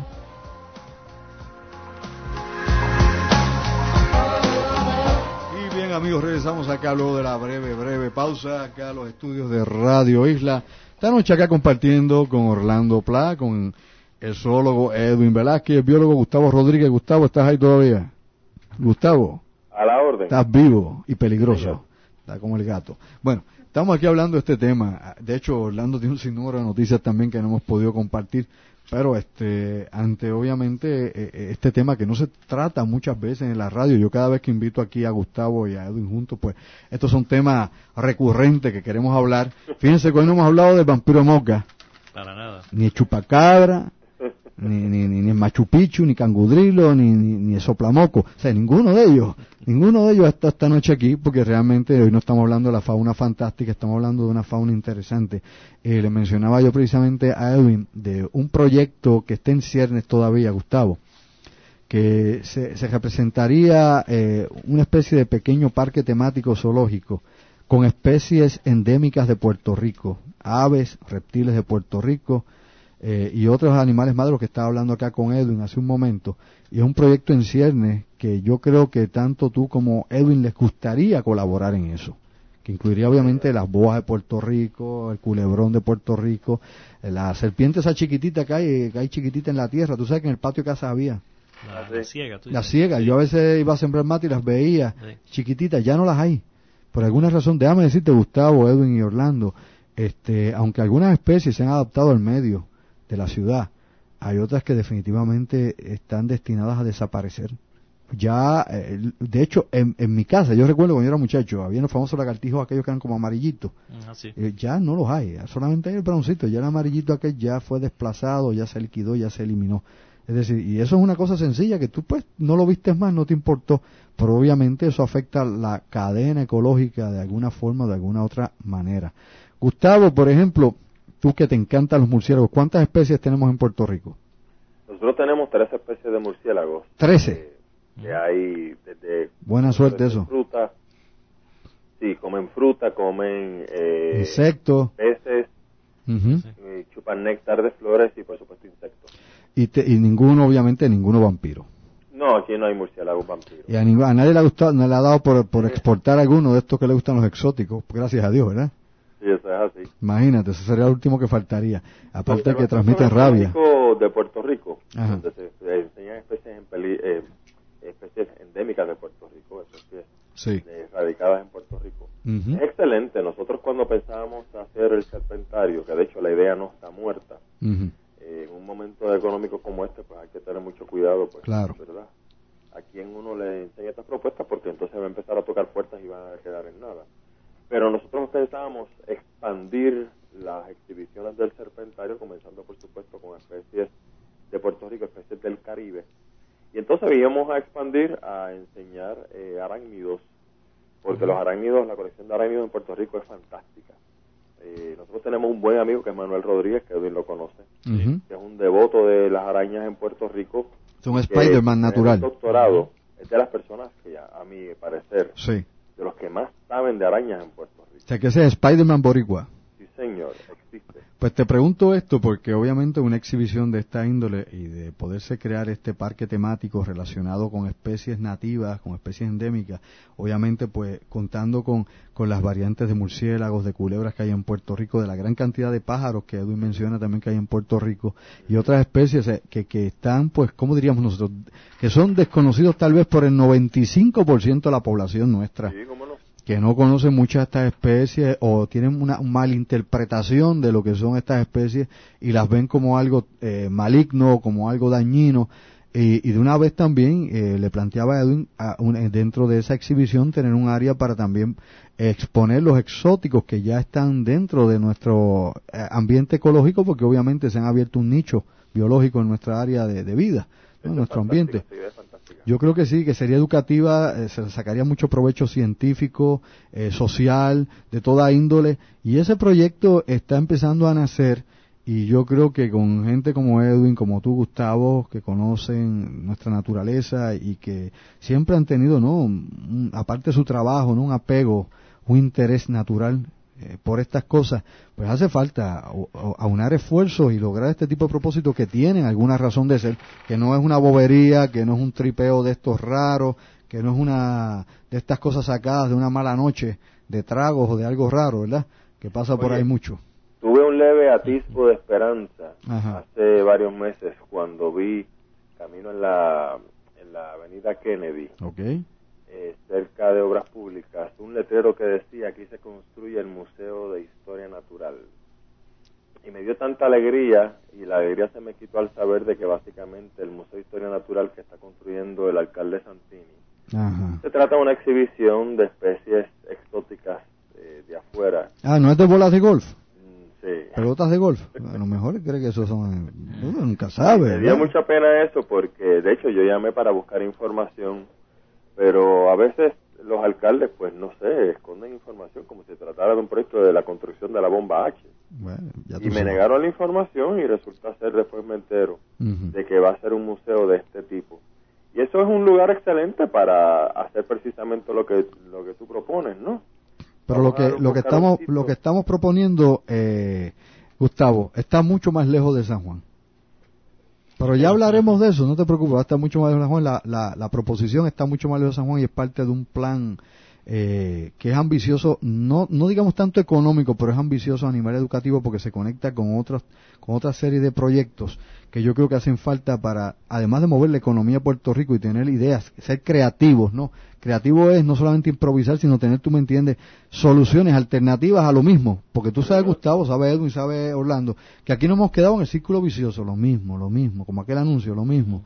Y a nadie se le ocurre nada ni de casualidad. O sea, hemos caído eh, lamentablemente en ese vacío de ideas, y no solo de, ideas, sino de acción. O sea, no hay ideas y a la misma vez pues no hay acción, y al no haber acción no hay reacción, y, ahí nos congelamos en tiempo y espacio. Entonces, vamos a coger un momentito, Gustavo y Edwin, porque quiero hablar algo aquí con, con el amigo Orlando Plas rápidamente.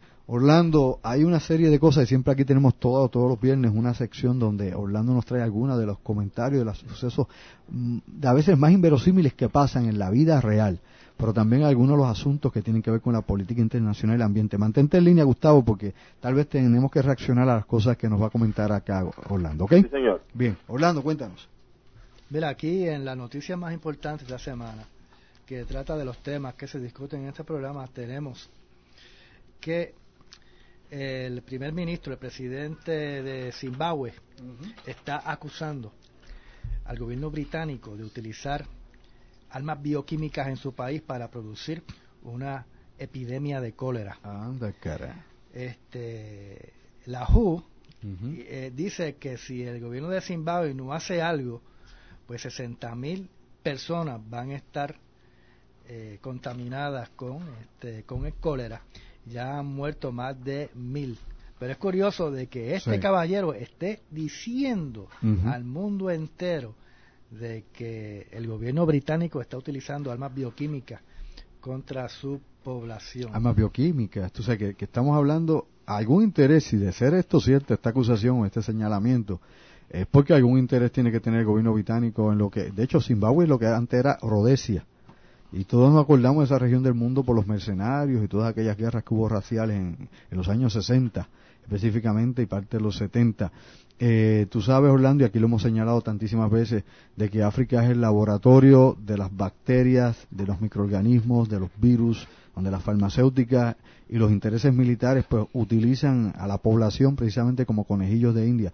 Y esta acusación no sale del vacío, ¿me oyeron mis amigos? Esta acusación surge precisamente de un vasto expediente histórico que relaciona a una serie de compañías tanto europeas en la farmacología como norteamericanas experimentando con la población africana. ¿Cuán real es lo que implica esta acusación? Pues bueno, ya veremos si se puede traer a la luz pública más reportes sobre esto que me señala Orlando.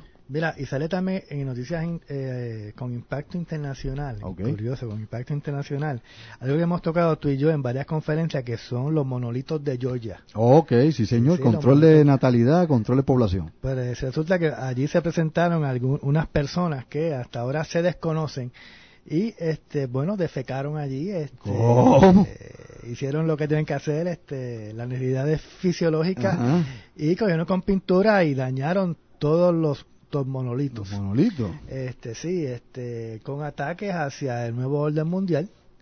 Este, ¿No serían este, seguidores de Alex Jones? Con, hacia los satánicos, porque identifican que los que hicieron esas esas estructuras de los monolitos de Georgia fue, fueron gente este, lucíferos, ¿verdad? hijo del diablo. Y también este, estaba escrito el nombre de Obama este, por todos los monolitos, indicando de que Obama pues era un musulmán. Ajá. Tú sabes que Obama lo están acusando, Gustavo y, Edwin, de, ser el anticristo por algunos grupos radicales norteamericanos. Otros lo acusan de terrorista. Otros lo acusan de haber nacido en Kenia y no, y no en, Estados Unidos. Otros lo acusan de estar metido con la mafia en Chicago y con este revolú del gobernador de allá de Illinois. O, otros lo, lo, están acusando de estar alegadamente vendiendo posiciones junto con este gobernador.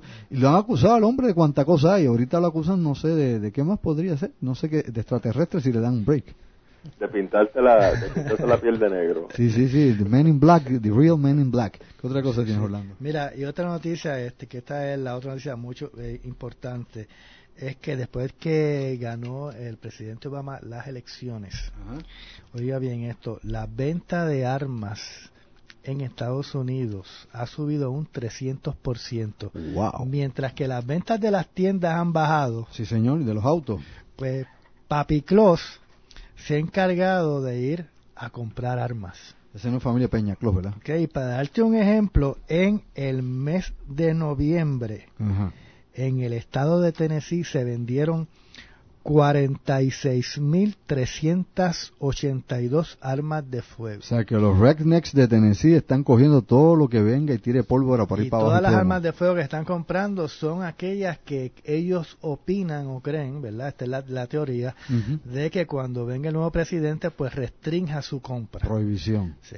Bueno, hay muchísimas. Déjenme decirle a ustedes que desde 1989 para acá, después de la famosa ley Braley esta, el atentado contra Reagan, de ahí en adelante para acá, eh, los juicios que se han hecho, eh, se han restringido muchísimas ventas de armas. Hay armas europeas que ya no se pueden vender en Estados Unidos, hay armas norteamericanas que ya tampoco pueden venderse al público, se han alterado las armas semiautomáticas para que éstas no puedan ser modificadas y convertidas en armas automáticas, así que las semiautomáticas han sido eh, modificadas de alguna forma para no puedan ser alteradas. De la misma manera, las restricciones a que el ciudadano común pueda tener un arma full auto automática eh, cada vez son más fuertes, aún en estados como Texas y aún en estados como Florida, aún en estados como Nevada, donde la ley de armas es permisiva. Estas cosas que menciona Orlando eh, hay que verlas en un contexto amplio, ¿no? No, no micro, amplio, amigos, porque esto indica como yo dije al principio del programa, que Mr. Barack Hussein Obama, que parece ser un liberal, parece indicar de que no es tan liberal nada y que su agenda eh, tras bastidores no es lo que creía el ciudadano común. Y hay personas en Estados Unidos que están sospechando una serie de cosas. Obviamente hay gente que son que discriminan, hay gente que tiene una serie de prejuicios, hay personas que todavía se resisten a creer que un, hombre afroamericano o mulato como lo es Obama vaya a ser el presidente y que tome el poder. Hay mucha resistencia de grupos en los Estados Unidos, sí, de racistas y de otros más. Pero aparte de todo ese prejuicio estúpido e irracional, existen también posiciones que, que, hay que ir barajeando poco a poco. Por eso yo digo que el individuo, hay algo extraño con el individuo, yo no soy el único que así lo piensa. Esta es la cuestión de las armas de fuego, pues claramente el norteamericano acostumbrado a tenerlas no quiere que se le quite el derecho ¿no? de tenerlas, porque ellos dicen que no es un privilegio como en Puerto Rico. Allá aparentemente en los estados que lo permiten es un derecho. Sí, y también otra cosa que se está, se está comentando mucho en el Internet es que el nuevo presidente Barack Obama parece que está abierto a la posibilidad de que se modifique la constitución de los Estados Unidos. Entonces eso, tiene preocupado a muchas personas. Mira, una de las noticias este, que hemos seguido durante años es lo de Exxon Valdez. Óyeme, sí, bendito, eso a Edwin y a Gustavo, ya, ya tú sabes, los daños ecológicos que hubo allá por en fin, Después de 20 por fin, después de 20 años ya le están llegando los chequecitos. Ya, a, a, los, a, los que todavía están vivos y a los familiares de los que ya han fallecido le está llegando un chequecito de 11 mil 11 mil dólares. Porque tú sabes que hay 13 mil eh, Damnificado. Damnificado y entonces pues son 383 millones, así que más o menos un chequecito de 11 mil dólares para cada uno, este, de, de, los cuales ellos le tienen que entregar el 30% al abogado. Así que pues, se quedarán con 7 mil dólares por Óyeme, Oye, Gustavo, ¿y qué tú crees? ¿Que, le pueda compensar eso a los pobres esquimales todo el daño que le hicieron a, la zona de ellos de casa y de, y de, y de vida y ambiente? Hombre, solamente compensar que el valor del dólar ha bajado desde aquella demanda hasta el día de hoy. Mira para allá. Están pagando mucho menos. Terrible. Eso es lo que la lógica me dice a mí.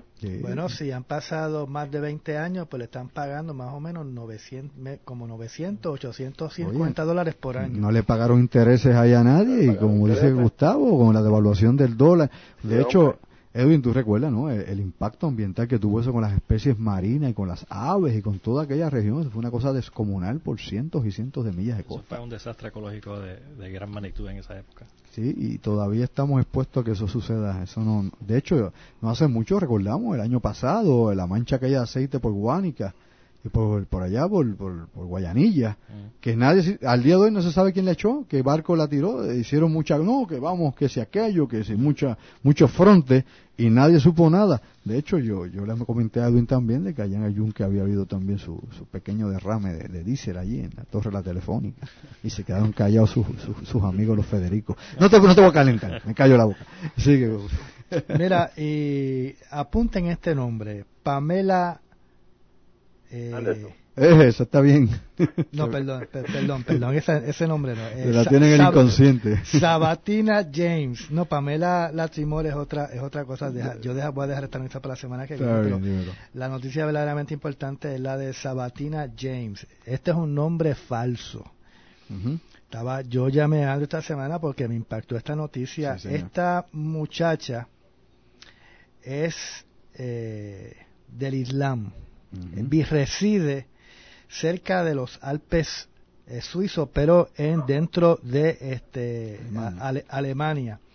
Esta muchacha eh, renuncia a la religión del Islam y el padre automáticamente le dice, tienes dos semanas para convertirte al Islam otra vez o te voy a asesinar.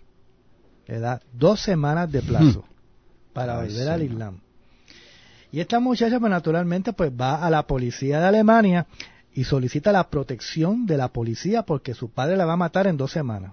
¿Usted sabe lo que hizo la policía? La policía le dio a la muchacha, mira, pues conviértete al Islam y regresa con tu padre. Pide perdón, pide cacao. Y esto pues tiene una revuelta en Alemania este porque eh, no le están permitiendo la libertad de religión a esta ciudadana alemana, porque ella tiene una ciudadanía alemana, y entonces resulta que esto fue visto en un, eh, por, un juez, y el juez se olvidó de la ley de Alemania y dijo, la ley del Corán dice de que todo aquel que se vaya de la religión tiene que fallecer, o sea, la pena de muerte. el juez alemán. El juez alemán. Y entonces ya tuvo que ir a otro juez más, donde el juez dijo, no, no, esto es Alemania, aquí se aplican las leyes de Alemania. ¿Okay? Y entonces pues ahí se ha formado el hecho allá de cómo es que este no permiten que las mujeres de religión islámica pues cambien su religión y la fuerza la misma policía alemana a regresar pues este con sus padres y no pues naturalmente pues lo liquidan. O sea que la, en la apelación el otro juez pues le dio el visto bueno a ella.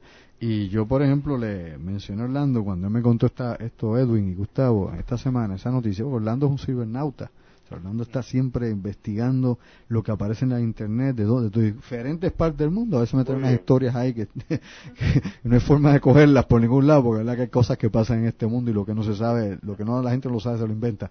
Pero es lo, es lo siguiente, eh, en, en Europa, a diferencia de Estados Unidos, las comunidades musulmanas tienen un poder tremendo han penetrado la sociedad europea increíblemente. En Gran Bretaña tienes casi un millón de, de musulmanes del Islam.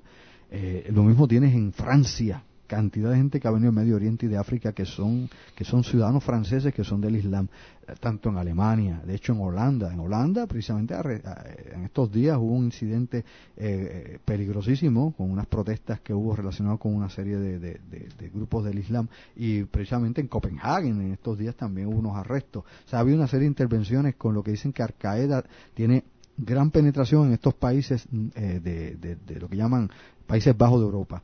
No así el judaísmo. O sea, los judíos son comunidades más pequeñas dentro de Europa y de hecho los judíos han sido perseguidos por siglos dentro de Europa. En cambio, Israel y la religión judía tiene una tremenda influencia en los Estados Unidos. Tremenda en su economía, en lo militar, en las decisiones políticas norteamericanas. Parecen no dirigidas de Estados Unidos hacia Israel, sino de Israel hacia Estados Unidos. Por ende, en Europa tú vas a encontrar, según esta noticia que trae Orlando, de ahí podemos no eh, vincular el que las sociedades europeas están mucho más penetradas, tienen una gran cantidad de concentración en las ciudades de estos grupos del Islam, vis a vis pequeños núcleos eh, judíos o israelitas que hay dentro de estas ciudades. Así que parece ser que la influencia del Islam en estos lugares, no únicamente por la economía que mueven, sino por la cantidad de personas que hay, es sumamente fuerte dentro de Europa. No así como dije en los Estados Unidos, que aunque hay millones de islámicos, de musulmanes en Estados Unidos, no tienen el mismo arraigo político y económico que tienes tú dentro de la política americana y la economía norteamericana. De hecho, usted ve a la película Osama, alquílela, en, alquílela por ahí, este, la, película Osama y va a ver cómo vive la mujer bajo el yugo del Islam. Este, mira, este, antes de que venga la próxima este, pausa, eh, queremos invitar a todo el mundo a que pase por veritasshow.com del compañero Fábregas. Este, él, eh, Andrew y yo tuvimos la oportunidad de oír parte o, este, de, la, de la entrevista con el señor eh, Milton Torres, que fue el piloto que en el año 1957 fue ordenado para eh, derribar, este, no reconocer, es salir y derribar y disparar todos sus misiles a un objeto no identificado que volaba en las aguas costaneras de Inglaterra. Este, que él lo describe como un aparato que era del grande de un portaaviones y que no se movía como ningún artefacto eh, terrestre. Así que esa entrevista está allí con el ahora retirado eh, mayor de la Fuerza Aérea Norteamericana, el señor Milton eh, Torres, el que fue de, eh, de hecho ingeniero también. Sí, ingeniero, tiene un doctorado en ingeniería eh, aeroespacial. Él fue instruido otra vez a destruir un objeto volador identificado que estaba volando por cerca de Inglaterra. es bueno comentar y deben escuchar esta entrevista a Edwin y Gustavo, sumamente interesante, de un militar verdadero, ¿no? Un piloto de combate en plena Guerra Fría en los años 50 como dice Orlando, que en aquel tiempo, como hoy en día, cuando se localiza un avión o un artefacto no identificado, pues se mandan dos aviones de reconocimiento de combate a escoltar el avión que no se ha identificado, o si es un avión ruso o soviético como antes, pues se escoltaban mientras iban cerca de la frontera aérea, ¿no? El territorio eh, norteamericano o de la OTAN, fuera Gran Bretaña, Noruega, quien fuese. Y en este caso que menciona Orlando, de este señor Milton Torres, que en aquel entonces era teniente, eh, las, las órdenes de que despegó, como ha dicho Orlando, es derríbenlo él y su compañero, los dos aviones, los dos aviones casa, vayan, localícenlo y derríbenlo. Y me está curioso porque esto fue eh, más o menos a mediados de los años 50. 57. 57, eh, cercano a nuestro nacimiento. Y en aquel momento lo que me está interesante es que él narra que la computadora de su avión, estamos hablando de 57, cuando aquí nadie hablaba de computadoras, nada, ya, ya ustedes se dan cuenta, que vamos a traspolarlo, que lo hemos dicho aquí tantísimas veces en la otra realidad la tecnología de los militares está 50 años más adelante que la que nosotros tenemos. Vamos a entender eso ustedes, amigos que me escuchan. O sea, el mundo de la alta tecnología militar es una cosa y el mundo de los civiles es otra, como la aeronáutica. O sea, hay sin número de diferentes eh, aplicaciones y perspectivas que no son las que tenemos nosotros. Nosotros nos llega después cuando obviamente quieren explotar el recurso económico de algo que ya ha sido sustituido por algo más adelantado. Si en el 57 su sistema automático de guía de cohetes se activaba y localizaba el artefacto por la computadora y la computadora era la que decidía si disparaba o no. Estamos hablando del 57. ¿Qué no hará un Raptor F-22 ahora mismo? Imagínese usted. Si eso lo hacía en aquel año, en el año 57, y la misma computadora decidía si abortaba o no abortaba el disparo. En el año 57 mis amigos, que la tecnología ya existía en esa época, mientras usted aquí a lo mejor todavía andaba con el quinqueo, viendo con qué trabajaba, o con, con la agujita y su combo, escuchando la música, así era la cosa. Y Orlando, e, ese caso es, se suma a la lista una serie de eventos históricos relacionados con los no identificados, que obviamente eh, el testimonio de gente, óigame, de peritos, piloto de combate, ingeniero, doctor en ingeniería aeronáutica, no estamos hablando de Juan Pérez, ni de, tu, ni de Tito el Chongo, ni de Tomás el, Manco. Estamos hablando de gente, y esto es para los escépticos, para que se pongan al día y no les digan después que no hablen lo que el pollo pica. Óyeme, gente de primer orden, dentro de la milicia norteamericana, en un cabo, que dijo que escuchó, que vio que el otro le dijo. No estamos hablando tampoco de, que, de guardia palito, estamos mencionando precisamente una lista de personalidades que asegura, incluyendo este, a, astronautas norteamericanos, que aquí hemos mencionado muchas veces, como el doctor Edgar Mitchell, que nos dicen, miren, están ahí, los hemos visto, nuestros equipos los registran, hemos tenido encuentros de algún tipo con ellos, cuando hemos tratado de derribarlos, esa cosa, como dice Milton Torres, como aceleró a Mach 10 en un momento. Sí, sí. ¿Te imaginas que es Mach 10 en nuestra atmósfera? Ni siquiera los cohetes lo hubieran podido conseguir. Así que mis amigos, vamos a una pausa y regresamos ya con las llamadas a través del 292 1703 en el área metro y en el área del resto de la isla del encanto Puerto Rico 457 1320. Gustavo, mantente en línea. Sí, señor.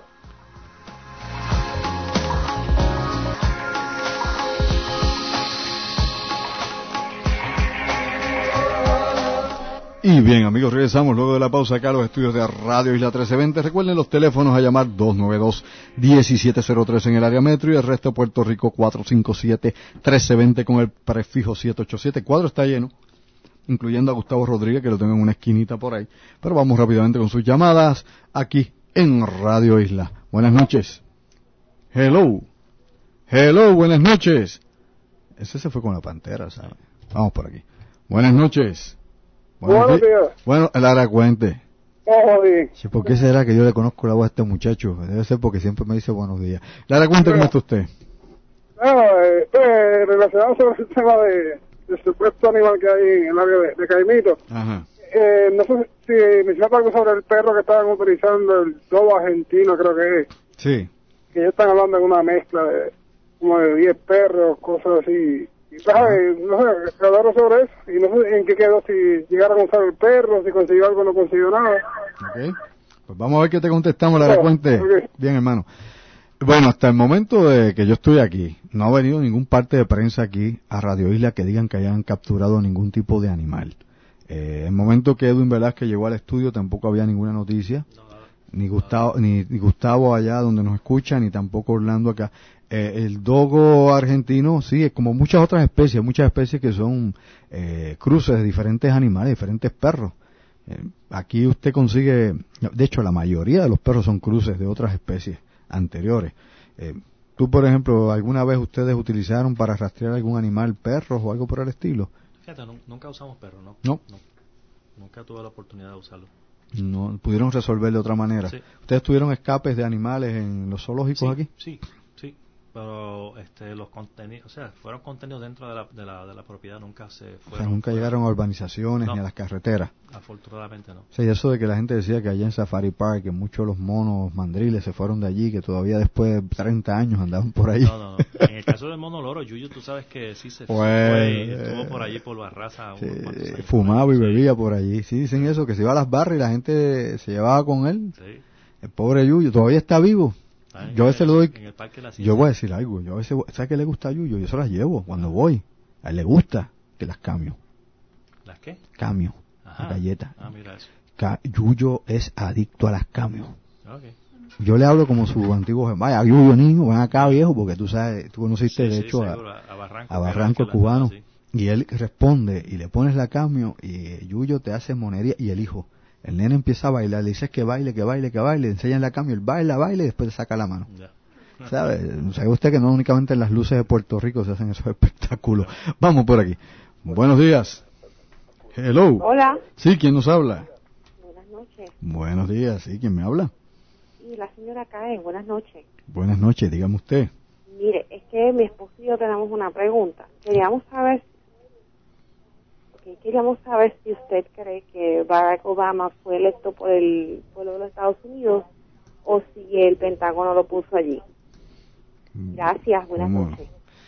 Bueno, oye, voy a tirar en medio, espérate. Gustavo, ¿estás ahí? Sí, señor. ¿Qué tú crees? ¿Le habrá puesto el, Pentágono o habrá ganado las elecciones? Pero ¿cómo que el Pentágono lo puso ahí? Porque se abrió la candidatura en el Partido Demócrata, todo el mundo compitió. Bueno, tú sabes que, que el gobernador no está vendiendo ahí la, lo que era de, la posición del Senado, pero no sé. Eh, eh, lo que pasa es que la amiga yo creo que también cae en ese mundo en que muchos estamos que especulamos de diferentes maneras por la procedencia, ¿verdad? Y, extraña y cómo se han dado los eventos históricos que estamos viviendo. Sí. Eh, pero yo yo realmente la amiga que llamo mire yo no les yo creo que no ganó las elecciones convenció a la masa. Por eso. No creo que el Pentágono lo haya escogido. Yo creo que el Pentágono hubiera preferido a McCain que alegadamente era un disque héroe de guerra. Y aquí vengo con, con mi amigo aquí Orlando oye Orlando la gente los republicanos en Puerto Rico y Estados Unidos aplauden muchísimo a McCain Dicen que McCain, olvídate que es un héroe de guerra, que si prisionero en Vietnam cinco años, un patriota de verdad. Pero el incidente en el portaaviones, eso siempre se quedó como nebuloso. Dime algo de eso antes de pasar a la próxima llamada. Bueno, los que fueron, los que siguieron con él en la Marina, dicen que este individuo pues se, se, hizo sus necesidades encima cuando en el forestal este, reaccionó eh, de una manera inadecuada.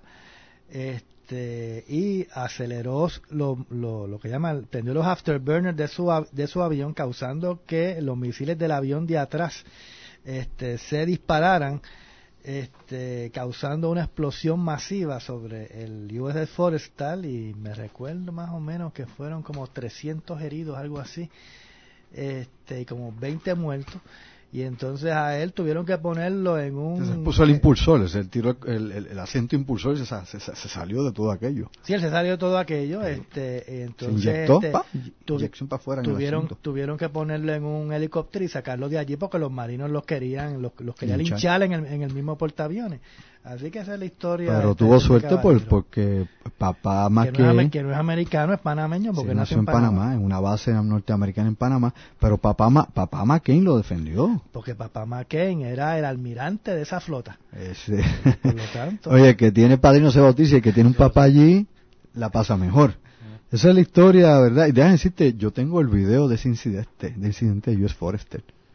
Eso lo vamos a presentar en una de las conferencias más adelante, porque usted todas estas cosas se consiguen. Pero respecto a Obama, este, eh, han, han, habido comentarios de que Obama parece que apareció de la nada este, y ganó las elecciones. Y es un caso muy particular. Bueno, ya veremos qué pasa. Estemos atentos porque aquí están los momentos que vamos a vivir y estamos haciendo historia todos nosotros. Buenos días. Buenas, bueno, buenos días, buenas noches para mí, buenas noches para ti, Andrew. Eso me suena a alguien que me llama Arizona. Aquí del búnker en el desierto, ¿cómo estás? Desde la reservación. Buenas noches a, todos y a tu distinguido panel. Seguro, Fábregas, ¿cómo estás? Sí, gracias. Mira, le quiero dar las gracias primero que nada por escuchar la entrevista con Milton Torres. Sí, señor. Y también quiero que sepa que ustedes son una gran inspiración para el programa. Gracias a ti, gracias. Oye, nos quedamos pensando si él es mexicano, si él es cubano, si él es puertorriqueño. Dominicano, si lo que él sea. es español. Yo no quise preguntarle, pero yo estimo que debe ser puertorriqueño. Él, él nació en el 31 en Nueva York. A descendencia, Yo creo que probablemente. es puertorriqueño. Probablemente. Bueno, muy curioso que mencionaras eso de la tecnología, porque antes de hacer la entrevista, yo Sí. discutí mucho con él ese elemento, Sí. eh, porque le dije, oye, ¿cómo es posible que en el 57 existiera una tecnología en la que el gatillo fuera controlado por el radar? Exacto. Uno pensaría que eso es en los 80 o los, o los, o los- pero no en los 50. Exacto, Fábrega, exacto. Y finalmente quiero darte un avance de la entrevista que voy a hacer esta semana Dime por ahí. con Steven Bassett. Él es la persona más conocida en los Estados Unidos a lo que se refiere a la divulgación o lo que se llama disclosure. Sí, disclosure. Según él, piensa que para la primavera del 2009 Ujú. esto va a ocurrir y ya se están haciendo los preparativos. Curioso. Finalmente, esta semana también estoy en proceso de entrevistar al portavoz del secretario de Defensa de México con Fantástico. relación al avistamiento del 2004 con la Fuerza Aérea y Ujú. para enero ya su asistente me confirmó entrevista con el quinto astronauta que pisó la Luna, Dr. Edgar Mitchell. Óyeme, déjame decirte, Fabregas, que estás en las grandes ligas y estás consiguiendo una información valiosísima para la comunidad hispana acá a través del Internet y déjame decirte que la colaboración que estás eh, teniendo de todas estas personalidades eh, es bien especial. Déjame decirte que estás dando un pie de avanzada tremendo y nosotros vamos a estar atentos a todo eso para divulgar esa información de lo que estás haciendo, ¿ok? Cuenta con eso. Muchas gracias y bienvenidos a ustedes y al público que si quieren enviarme preguntas para hacerle a estas personas, con mucho gusto. Seguro que sí. D- danos una vez más tu dirección. Saludos. Oh, Fábregas. Dime. Danos nuevamente tu dirección para el que nos sintoniza esta noche por primera vez y no ha escuchado cómo puede conseguir tu trabajo. Claro que sí. Es veritashow.com o si se hace, se hace más fácil, exopolítica.com también. Fantástico. Pues nos veremos, mi amigo. Un abrazo y Un saludo. abrazo a todos. Claro que sí. Bien. Desde la reservación india allá en Arizona, desde su bunker, el amigo Fábregas. Eh, él y su hermano, ambos les encantan estos temas. El hermano creo que está acá en Puerto Rico, eh, hace años que está en Arizona. Y déjame decirte, eh, una muy buena entrevista y, y por lo que pudimos apreciar de esta primera entrevista al mayor Milton Torres, ya retirado, las demás deben ser con Steven Bassett, por ejemplo, o con cualquiera de las otras personas, Gal Mitchell, deben ser tan fascinantes como la anterior. Vamos a seguir acá con las llamadas telefónicas. Buenas, ¿quién nos habla? Hello. Hello. Ese está en otro planeta hace rato, ese es el número uno, yo no sé, voy a tener que... Vamos a ver. Buenas, hello. Buenas noches. ¿Quién nos habla por ahí? Rodríguez Mati. Rodríguez, cuéntemelo. Bien. Mira, este, quería saber primeramente eh, si pueden hablar de los supuestos ah, dragones de Komodo y Seguro. otros animales que sean poco conocidos que se supone que estén por ahí o dicen que estén por ahí o, o que realmente lo están. Ok. Vamos a ver qué te puede decir tanto el zoólogo Edwin Velázquez como el biólogo Gustavo Rodríguez. Edwin, Dragón de Komodo eh, es un varano, un monitor, que de hecho eh, eh, no es el más grande de los varanos, hay uno que es más grande que ese, pero ese eh, es bien corpulento también, el, el de Komodo, y han mencionado como que puede ser una de las especies que hay aquí en Puerto Rico. No creo que sea un dragón de Komodo, pero sí otro tipo de monitor, como un varano de agua o un varano del Nilo. Aquí el del Nilo, aquí lo habían localizado uno en Sí, una ocasión. este, que pues, no crecen tan grandes, pero que tienen más o menos los mismos hábitos y son unos lagartos que son carnívoros, eh, son agresivos, son depredadores bien agresivos para buscar su comida y como todos estos lagartos, la saliva, eh, pues tienen una serie de bacterias que al morder su, su víctima, Sí. pues causan infecciones masivas O sea, están en septicemia. y una septicemia terrible. O sea, que no es el cómodo nada más, sino casi todos los varanos también tienen ese tipo de bacterias. De hecho, tú sabes, tener eh, este tipo, ese tipo de mascota debe tenerse un cuidado excesivo. Sí, eh, son, son De hecho, no es una mascota, vamos a ponerlo así. no son mascotas, ¿no? Eso no sirve a mascota, no aprende a jugar contigo ni No. te va a tener cariño nunca. Gustavo, A favor de lo que dijo Edwin. te rescatamos. Unánime. Unánime, o sea que obviamente eso no es una mascota para alguien que no realmente estudie conducta animal. Y añadiendo también de que las personas que gusten de este tipo de animales eh, que lo piensen dos veces en traer animales semivenenosos o venenosos a Puerto Rico. Sí. Oye. Porque hay profesores en la Universidad de Puerto Rico, de lo que he escuchado, sí. que gustan de este tipo de animal. Una vez se pasó un susto, no sé si se acuerdan cuando se escapó una no sé si era una cobra que está por ahí o era una, era una, una serpiente venenosa. Era una serpiente de cascabel.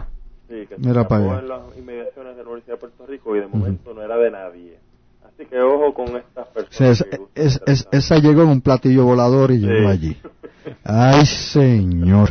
Déjame decirle que yo tengo una serie de confidencias, y se lo digo a los dos y a, los, y, a más nadie. Aquí no hay más nadie escuchando, así que no se preocupen, nadie se va a enterar. Precisamente me llamó una amistad mía eh, que, que ha tenido relaciones por muchos años con la policía de Puerto Rico y ha estado en la policía en otras partes más, ¿no? Eh, y me comunicaron esta semana que en el pueblo San Lorenzo hay una gran cantidad no pero San Sebastián, al lado del área, una gran cantidad de exóticos en diferentes lugares allí. Hay personas que, tal vez no sé si la gente que tiene bancas de bolita o lo que sea, que compran estos animales, pero tienen una gran cantidad de animales exóticos, incluyendo cobras. Y hablando de Ponce, oye, de Ponce ahora, de Ponce, de la ciudad de Ponce, en uno de los sectores de los barrios de Ponce hay un individuo que ellos personalmente han visto dos de las cobras que tiene allí. Alguien en Puerto Rico empezó a traer cobras y ustedes dos que, saben de culebras, de reptiles y serpientes, definitivamente si hay un animal agresivo y peligrosísimo y si es esas cobras que escupen, aún peor. Eso es así.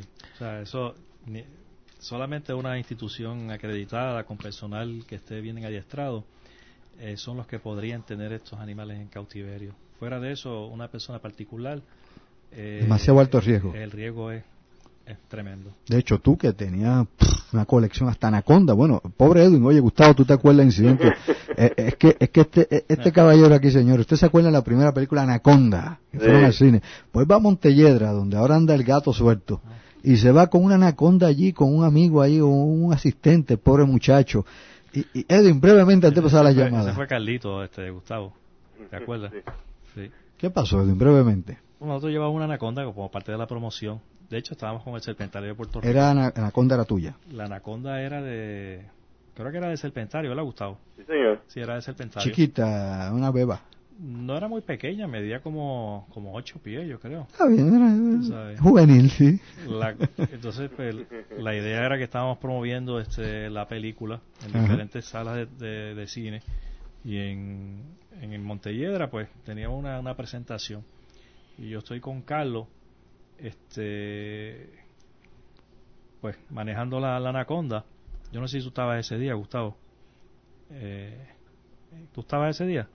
No recuerdo el detalle, pero sigue. Bueno, la cuestión es que yo estoy con el animal y tengo el público así, y ellos están reunidos con nosotros. Viendo la anaconda. Viendo la anaconda. Y en un momento dado, pues la anaconda me muerde, se me pega del hombro. No, eso no lo vi. Entonces, pues, obviamente, yo no quiero que la gente se asuste y que, que cause pánico allí. Yo pues sigo manejando el animal y con la culebra pegada del hombro. Carlos trata de, de despegarla del hombro mío y lo muerde a él en la mano, en, el, en los dedos.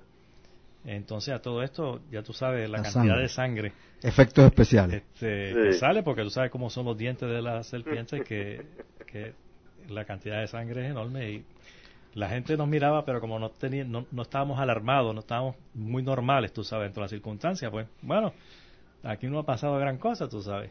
Y luego que eh, la gente entra a la sala a ver la película, que que podemos controlar la culebra, que vamos a, uno de los servicios sanitarios a ver la, magnitud de, las mordidas. Sí. Bueno, aquello fue, tú sabes, bien, bien terrible. Ay, señor, gracias a Dios que no una anaconda de 25 o 30 pies. Gracias a Dios. Sí, Edwin. Edwin nos ha dicho que después de eso fue que se desayunaron la anaconda el otro día. Ah, bueno, la venganza. Estamos, y no fue Indiana Jones. Vamos por me place informar Dime, que pulgada por pulgada Edwin tiene muchísimas más mordidas que yo. Y de todos colores, de felinos, de reptiles, de anfibios. las caricias han sido grandes. De todo. Yo creo que hasta la mujer la mordió. Ay, Cristo Santo. No sé. Vamos por aquí con la llamada telefónica. Mantenemos en jola a Gustavo Rodríguez y seguimos por aquí con los amigos que nos llaman. Buenas noches, buenos días. Hello. Buenas noches. ¿Quién nos habla? Hey, es Alex, Alex Fraguela, aquí de Guaynabo. ¿Cómo no, don Alex? Cuénteme. Muy bien. Este, miren, hablando del tema de los felinos, ya que estamos ya que estamos en eso como parte del tópico este, yo me ha tocado, no sé si de manera graciada o desgraciada, de aceptar animales que de repente llegan de la calle y son gatos o gatas. Y vienen de la calle y se le ve actitud feral al principio porque se ve que tienen hambre, que están buscando dónde comer. Y uno empieza más o menos, pues ok, esto es lo que me, Dios me manda, pues uno acepta y uno le empieza a comprar comida y le empieza a dar y todo ese tipo de cosas. Y poco a poco se empieza a desarrollar una relación donde el animal y uno, bueno, para empezar, ya engordaron, ya están fuertes. Ya están fuertes. Y gracias a Dios el instinto feral como que se les ha bajado. Hay más confianza y todo ese tipo de asuntos. Pero miren, el otro día, creo que ahí mismo en Radio Isla, dieron un comentario, no recuerdo bendito porque por culpa del café no llegué a tiempo para agarrar el nombre del, del veterinario o experto en gatos estaba hablando. Y dijo de repente, dice, miren, si se encuentran ustedes con un animal de ese tamaño y los está mirando lo que sea, si primero no haga contacto visual. Recuerdo haberlo escuchado ahí mismo en Radio Isla. No haga contacto visual y retírese lentamente y no le dé la espalda.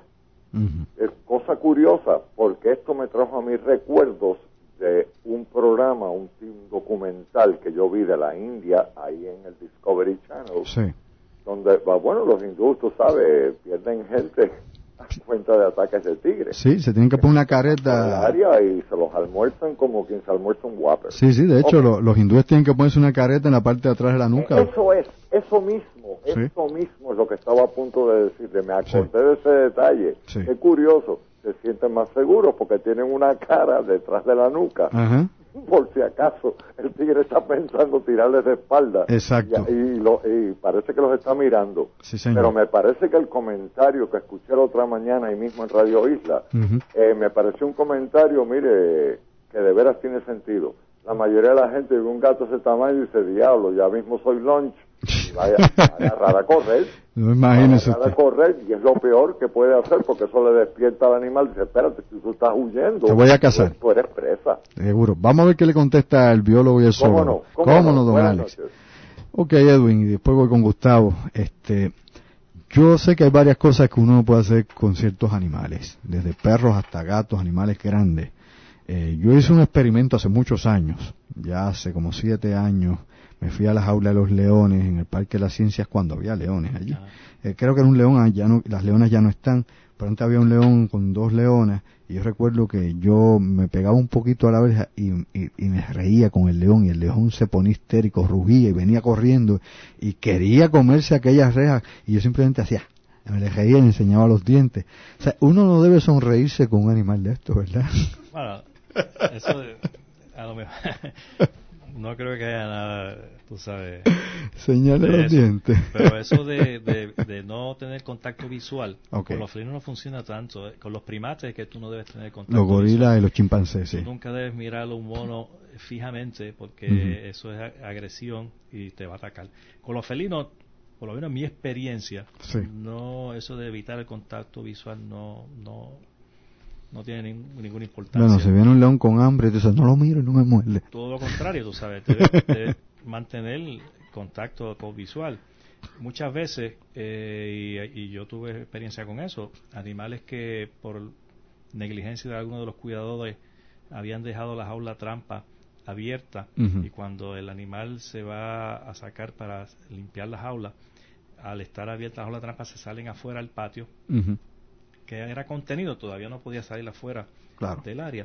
Eh, recuerdo una vez con un tigre que eh, se salió y yo estoy en el área y yo entro al área y una de las cosas que, que yo hacía era que empezaba a gritar y a hacer ruido y entonces eh, abría los brazos hacia los lados que me hacía ver más grande de lo que yo era. Seguro. Y se veía como algo que era agresivo, el, el animal se desconcertaba y daba la vuelta y entraba a la jaula. Tú sabes, tan sencillo como eso. De hecho, yo he visto, eh, vamos a usar un poco, y ahora voy con Gustavo para una respuesta a esto. Yo he visto varias cosas interesantes en el mundo animal y cuando yo estudiaba primatología, que eso lo veo con los primates, una de las herramientas más importantes que usa un chimpancé, un gorila, es el ruido y darse los golpes en el pecho y hacerse más grande. Digo, un gorila de espalda plateada son siete pies. Estamos hablando sobre 400 y pico de libras, o sea, no tiene que hacer mucho aguaje para verse grande. Pero, eh, que es lo mismo que hablamos al principio con los Masai.